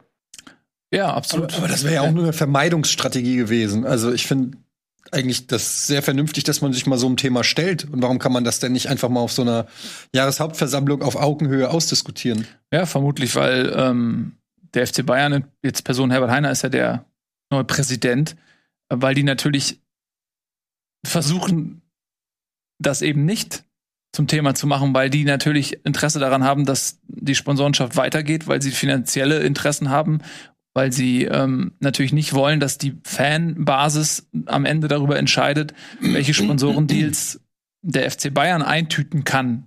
In diese Position wollen sie natürlich nicht kommen, ist doch völlig klar. Und ähm, sie wollen natürlich auch diese Diskussion klein halten, weil für sie selbst die Entscheidung getroffen ist. Sie wollen diese Deals eingehen. Äh, sie halten das wahrscheinlich dann auch für notwendig, um international überhaupt konkurrieren zu können. Und äh, wenn sie dann einmal an den Punkt kommen, dass sie sagen, ja, okay, wir lassen jetzt unsere Mitglieder darüber entscheiden, äh, welche Deals wir machen. Ich sehe dich, Tobi, und auch Nico. Dann, äh, ja, das, das, das wollen sie natürlich verhindern, aber die Art und Weise war natürlich echt irgendwo unsouverän. Ähm, und ich weiß nicht, ob es noch ein Nachspiel hat, aber ähm, die haben da ordentlich Gegenwind bekommen. Bitte, ihr Lieben, wer will anfangen? Ähm, was ich noch dazu sagen möchte, ist, ähm, ohne den FC Bayern verteidigen zu wollen, ich bin da ganz klar der Meinung, das Thema hätte man anders moderieren und auch anders anstellen mhm. müssen und dann der Versuch, es auszusitzen, war auf jeden Fall der falsche Versuch. Aber man muss dem FC Bayern fairerweise sagen, er ist der größte Fußballverein Deutschlands von den Mitgliederzahlen her, wenn ich jetzt nicht komplett falsch liege. Ähm, aber auf der Jahreshauptversammlung des FC Bayern sind weniger Mitglieder zugegen als auf der Jahreshauptversammlung des FC Augsburg. Ähm, und dann kann man sich halt schon ausrechnen, welche Art von Mitgliedern da sind. Also die kritischen Fans, gerade die auch dieses Sponsoring kritisch sehen, das wird ja auch in Ultragruppierungen sehr kritisch gesehen. Und klar, dass man da das FC Bayern vermeiden wollte, dass man von einer ich weiß nicht, ob es eine Minderheit ist, das kann, dazu kenne ich, dazu ist ja auch, glaube ich, die Mitgliedermasse des FC Bayern zu homogen. Aber dass man halt in so einem, dass man vermeiden wollte, so ein Sponsoring in so einem Rahmen zu diskutieren, das finde ich, ich, ich kann es nachvollziehen zumindest. Äh, ja, ähm, ich finde halt so zwei, drei Faktoren daran jetzt in, in, in der Betrachtung insofern sehr unglücklich, als dass du das Thema dadurch, dass du es nicht gemacht hast, größer gemacht hast, als es je hätte sein können. Und du im Prinzip jetzt schon diesen Vertrag mit Qatar Airways, ob du ihn jetzt willst oder nicht, im Prinzip in die Mülltonne werfen kannst, weil wenn sich Bayern München jetzt hinstellt und sagt, ich denke darüber nach, wir sprechen, der läuft noch ein Jahr und wir überlegen ja, hat der DFB auch gemacht, äh, öffentlich. Daraufhin hat der Qatar Airways dann äh, den DFB öffentlich bloßstellen wollen. Das wird jetzt bei Bayern München sicherlich nicht passieren, aber wenn du die als Sponsor irgendwie halten möchtest, hast du auch als Bayern München jetzt schon alles falsch gemacht, genau wie du das versuchst, deine, deine Mitglieder davon fernzuhalten, dass sie dem ganzen Schaden zufügen. Hättest du es einfach gemacht, hättest du Herrn äh, XY reden lassen, hätte er das gemacht, dann hätte es einen Antrag gegeben, dann hätte der Verein darüber gestimmt. Oh, bin ich noch da? Ja. ja. Dann hätte der Verein, dann hätte der Verein darüber abgestimmt und hätte sich dagegen entschieden und dann hättest du genau das, was ihr schon gesagt habt, dann hättest du gesagt, ja, aber das muss ja eine andere Ebene entscheiden. Und dann hättest du es davon wegnehmen können. So ist dieses Thema jetzt riesengroß und gereicht ja bis in die Hauptzentrale von Qatar Airways, weil eben nicht drüber abgestimmt wurde. Ich glaube, der eine, der eine, wo ich dir widersprechen würde, ist, ich glaube nicht, dass dagegen gestimmt worden wäre gegen den Antrag. Ich kann mir schon vorstellen, dass gerade wenn der zu später Stunde dann auf dieser Jahreshauptversammlung in dieser Mitgliederbreite, dass der dann vielleicht sogar für Zustimmung gefunden hätte. Und das war, glaube ich, das, wofür sich der FC Bayern Sorgen gemacht hat. Ja, aber mhm. Entschuldigung, das, das meinte ich. Ich mit, mit gegen meine ich also gegen den Vertrag stimmen, also für diesen Antrag. Ja, genau. Das, das meine ich ganz genauso. Aber selbst das hätte ja trotzdem aus Satzungs, satzungsrechtlichen Gründen für diese AG äh, noch einen Weg gegeben, dem zu sagen, ja schön, dass ihr darüber abgestimmt habt. Der hat sich nur, wir nehmen das mit als Verein und dann kommt äh, Olli Kahn mit seiner Charta und sagt, wofür wir rechtlich stehen wollen. Und dann musst du halt versuchen, als Verein irgendwie dir einen, einen Balanceakt zwischen Sponsoring, Millionen und deiner eigenen Karte, die du jetzt gerade noch aufstellst, hinzubekommen. Äh, und das ist dann eine andere Art und Weise der, äh, des Krisenmanagements als ein Heiner, der genervt davon ist, dass seine Untertanen, äh, Schrägstrich Mitglieder, eventuell eine eigene Meinung haben und du das öffentlich auf jedem Sportsender in Deutschland live mhm. dir nochmal in der Zusammenfassung angucken kannst. Ja, also was aber unterm Strich ja auch bleibt, ist, dass, und das wiederholt sich ganz oft, dass sich da keiner hinstellt und sagt, ey, ich verteidige jetzt dieses Sponsor-Chip, weil wir, ich zeige euch jetzt mal, wie unsere moralischen Werte in Einklang zu bringen sind mit den Sponsoren, die wir haben. Das macht ja keiner. Ne? Ja, wahrscheinlich, weil es nicht geht. Naja, aber das, das sagt doch schon alles aus und da ist ja schon die Unsouveränität da. Dass im Prinzip jeder sagt, ey, pass auf, Leute, wir wissen das, das ist eigentlich nicht zu vereinbaren, unser moralischer Anspruch, äh, das, wofür wir stehen wollen und das, äh, wofür der Sponsor steht, den wir haben. Aber aus wirtschaftlicher Notwendigkeit heraus brauchen wir, diesen, brauchen wir diesen Sponsoren. Wir wollen international konkurrenzfähig sein. Irgendwo muss die Kohle herkommen. Die sind bereit, uns die Kohle zu geben und wir brauchen sie. Und das ist aber der Grund. Die Blume ne, hat er das ja gesagt. Naja, aber äh, ja, aber ich meine, da, das, äh, kannst du, das, das, kann, das kannst du ja nicht öffentlich sagen. Nein, aber du, im, ach komm, du musst im, im Vertrag, Paragraph 246 Abstrich C, ja. wenn du sowas öffentlich sagst, äh, Konventionalstrafe, ja, so ist, Strafe 50 Millionen. Aber seien wir doch ehrlich, so ist, so ist es doch im Prinzip.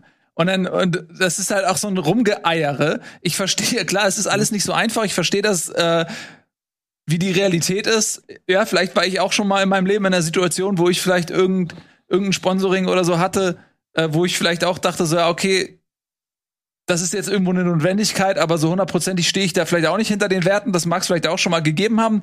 Ähm, das ist aber natürlich ein ganz anderes Niveau, ob ich jetzt irgendwie der FC Bayern bin oder ob ich jetzt irgendwie ich bin. Ähm, aber ich verstehe das grundsätzliche Dilemma. Aber ich finde, es ist halt eben auch schon eine Aussagekraft, wenn du einen Sponsor hast und bist aber nicht in der Lage, den zu verteidigen und bist nicht in der Lage zu sagen, so, ey Leute, äh, pass auf, wir werden von denen gesponsert, das sind coole Leute, die machen coole Sachen.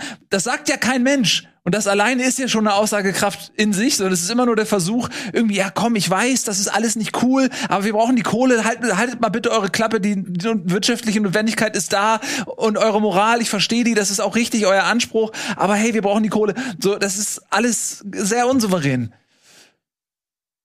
Es ist schwierig, es ist ein schwieriges Thema, das ist auch ein weites Thema dann. Weil dann sind wir wieder bei Fragen so, beim Fußball nehmen wir das alles sehr genau, aber es beschwert sich halt niemand, dass Katar 20 Prozent, fast 20 Prozent von Volkswagen gehört und das ist im gesamtwirtschaftlichen Sinne schon eine ganz andere Hausnummer als eben ein kleines Ärmel-Trikotsponsoring beim FC Bayern.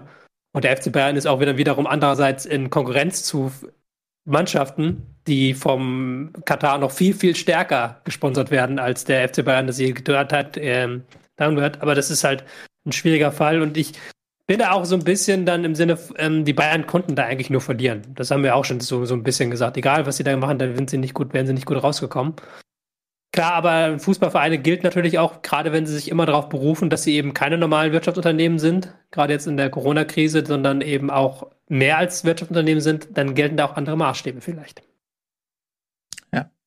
Ja, und du sagst, es ist halt auch immer so, klar, die Bayern sagen sich auch, ey, ihr wollt Champions League gewinnen, so, ihr wollt Weltklasse Fußball sehen um, und die konkurrieren mit Katar, mit Saudi-Arabien, äh, jetzt irgendwie mit Newcastle, die dann, dann irgendwie kommen werden, mit Paris Saint-Germain und so. Das sind halt die, die Vereine, mit denen, mit denen die Bayern ähm, konkurrieren. Und dann ist halt auch immer die Frage, okay, was, was will man? So, ne? Das ist halt einfach echt schwierig. Das ist echt schwierig äh, und ein sehr komplexes Thema. Ähm, du kommst halt immer vom Hundertste ins Tausendste bei diesen Doppelmoral-Themen. Das haben wir auch schon in anderen Bereichen gehabt, weil irgendwann geht's dann darum, wer hat deinen Schuh zusammengeklebt und äh, irgendwann kommst du halt wirklich in so eine Doppelmoralfalle, wo jeder Einzelne, der in der westlichen Welt sich äh, befindet, sich eh hinterfragen muss, ob, ob wir nicht alle davon profitieren, dass es irgendwo auf der Welt den Leuten schlechter geht. Und das ist einfach ein Fakt. Ähm, man wird aber auch die Welt äh, nicht komplett retten können. Das ist auch ein Fakt.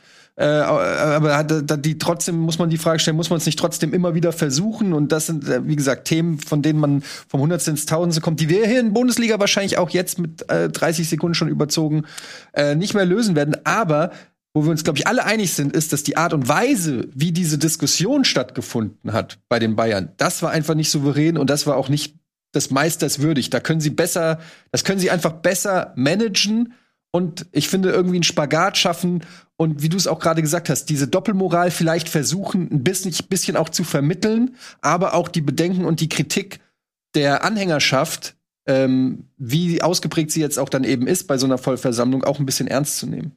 Und nicht einfach zu sagen, jetzt haltet mal die Fresse, sonst spielen die Spieler alle bei 1860 München in fünf Jahren. Also das ist natürlich schon, da bringst du dir zu Recht dann auch die Fans gegen dich auf, finde ich. Ja, das Krisenmanagement. Das ist, äh, da, da braucht es vielleicht jemanden, der die richtigen Worte findet, den richtigen Umgang damit findet. Und ähm, gut, da haben die Beine in der Vergangenheit ja. schon häufiger mal, sag ich mal, mit Pressekonferenzen oder auch mit Jahreshauptversammlungen kein so perfektes Bild abgeliefert, aber eben es ist tatsächlich auch, glaube ich, nicht so einfach. Da fehlt einfach Uli Hoeneß. Ähm, ja, der war ja, ja durchaus da, aber, aber äh, haben, haben, Sie nicht auch darauf Bezug genommen, dass Sie, die, dass Sie die Fans sind, die für die Scheißstimmung selbst verantwortlich sind? Das, ja, das war die andere. War doch, das ja, war damals. Ja, aber war, war doch auch wieder irgendwo. Ja, war, war in dieser Jahreshauptversammlung Ihr seid doch verantwortlich, ja. ja. Ja. So ist es. Ähm, ihr Lieben, das war's schon mit Bundesliga. Wir werden dieses Thema. Ich möchte noch eine Frage stellen. Ja, bitte weil wir jetzt gar nicht sportlich eingeordnet haben. Wir haben doch jetzt am Wochenende das Spitzenspiel oh, Dortmund ja. gegen Bayern. Ja. Einmal wenigstens von euch wissen, wer glaubt ihr, wird da als großer Sieger hervorgehen? Ich glaube, die äh, Bayern werden wie immer, wenn es ähm, ernst wird, ihr, ihr Bayern-Gesicht auspacken. Und da sind sie momentan Dortmund sportlich voraus. Und deswegen glaube ich, dass die Bayern das Spiel gewinnen werden. So, was sagt ihr?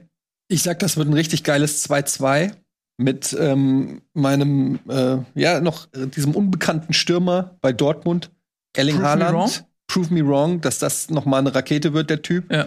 Und er wird es zeigen gegen die beiden. Äh, ha irgendwas, Erling Haaland oder sowas. Ich weiß nicht mehr so ganz genau, ist ja auch egal. Namen sind Schall und Rauch. Wichtig ist, dass der Typ gut ist. Und er wird es zeigen, er wird es abrufen. Er ist rechtzeitig fit. Ich freue mich mega auf dieses Spiel. Samstagabend, 18.30 Wollen wir es alles zusammen gucken? Ja, Mann. Also ich meine, jeder bei sich natürlich, aber, ja, aber jeder, ja jeder schaltet ein und jeder, jeder guckt. kann über WhatsApp sich beteiligen am. Ja, cool. Finde ich gut. Was sagt ihr, Nico? Ich glaube, äh, Lewandowski, zwei Hütten, 2-0 Bayern. Das ist, das ist immer das, das Gleiche. Es fühlt sich an wie, okay, jetzt, könnt, jetzt könnte auf jeden Fall Borussia, vielleicht auch 3-1, Haaland macht eine von mir aus. Aber jetzt könnte Dortmund es schaffen und genau das sind die Momente, in denen Thomas Müller in der Kabine irgendwie irgendeine Best of Bavaria Hits 2012 auflegt, äh, dann alle sich auf die Schenkel klopfen und dann hauen sie Dortmund aus der Halle. Mhm. Die spannende Frage für mich ist, die ich noch nicht beantworten kann, was macht Haaland dann mit dem Spiel? Weil wir haben jetzt Dortmund in den letzten Wochen gesehen, das war alles andere als souverän. Ich finde, die sind gerade defensiv, glaube ich, nicht stark genug im Moment, um die Bayern weit genug vom eigenen Tor wegzuhalten über 90 Minuten. Also die werden die Bayern auf jeden Fall Tor erzielen. Und dann ist halt die Frage, ob sie die Konter hinbekommen. Weil da sahen die Bayern ja auch zuletzt nicht immer gut aus, was Konterabsicherung ab angeht. Und da hat selbst Bielefeld am Wochenende wirklich zwei, drei gute Kontergelegenheiten gehabt. Also habe ich innerlich doch die Hoffnung, dass wir ein spannendes Spiel erleben. Und äh, wahrscheinlich wird es so sein, dass die Bayern wieder drei Gänge hochschalten und dann die übliche Langeweile einkehrt. Aber ich habe noch eine, Hoff ich habe eine Hoffnung auf den BVB. Ja, das ist das Einzige, was ich auch sehe, dass äh, der Büffel, der Konterbüffel Haaland, die Räume dann auch bekommt und die richtigen Pässe kriegt und sie dann wirklich Nadelstiche setzen und eventuell auch ähm, die Tore machen und so für Spannung sorgen. Ähm, das ist der, der, wirklich so das Einzige, wo ich sage, okay, da kann es interessant werden, wenn die Bayern ähm, das zulassen und selbst ihre Tore nicht machen. Aber wenn das nicht passiert, dann ähm, denke ich, werden die Bayern das souverän gewinnen. Aber wir werden nächste Woche schlauer sein. Prognosen, was sind sie schon? Nichts wert in jedem Fall. Es sei denn, man hat recht und äh, kann dann in der Sendung glänzen und sagen, ich bin der geilste Typ. Ich habe voll recht gehabt. Aber da müsst ihr jetzt noch eine Woche warten. Dann sehen wir uns nämlich wieder zu Bundesliga an Ort und Stelle hier auf dem Rocket Beans YouTube-Kanal. Checkt auch Bundesliga ab. Wenn es eine neue Folge gibt, werdet ihr es merken. Bis dann. Tschüss und auf Wiedersehen, Leute.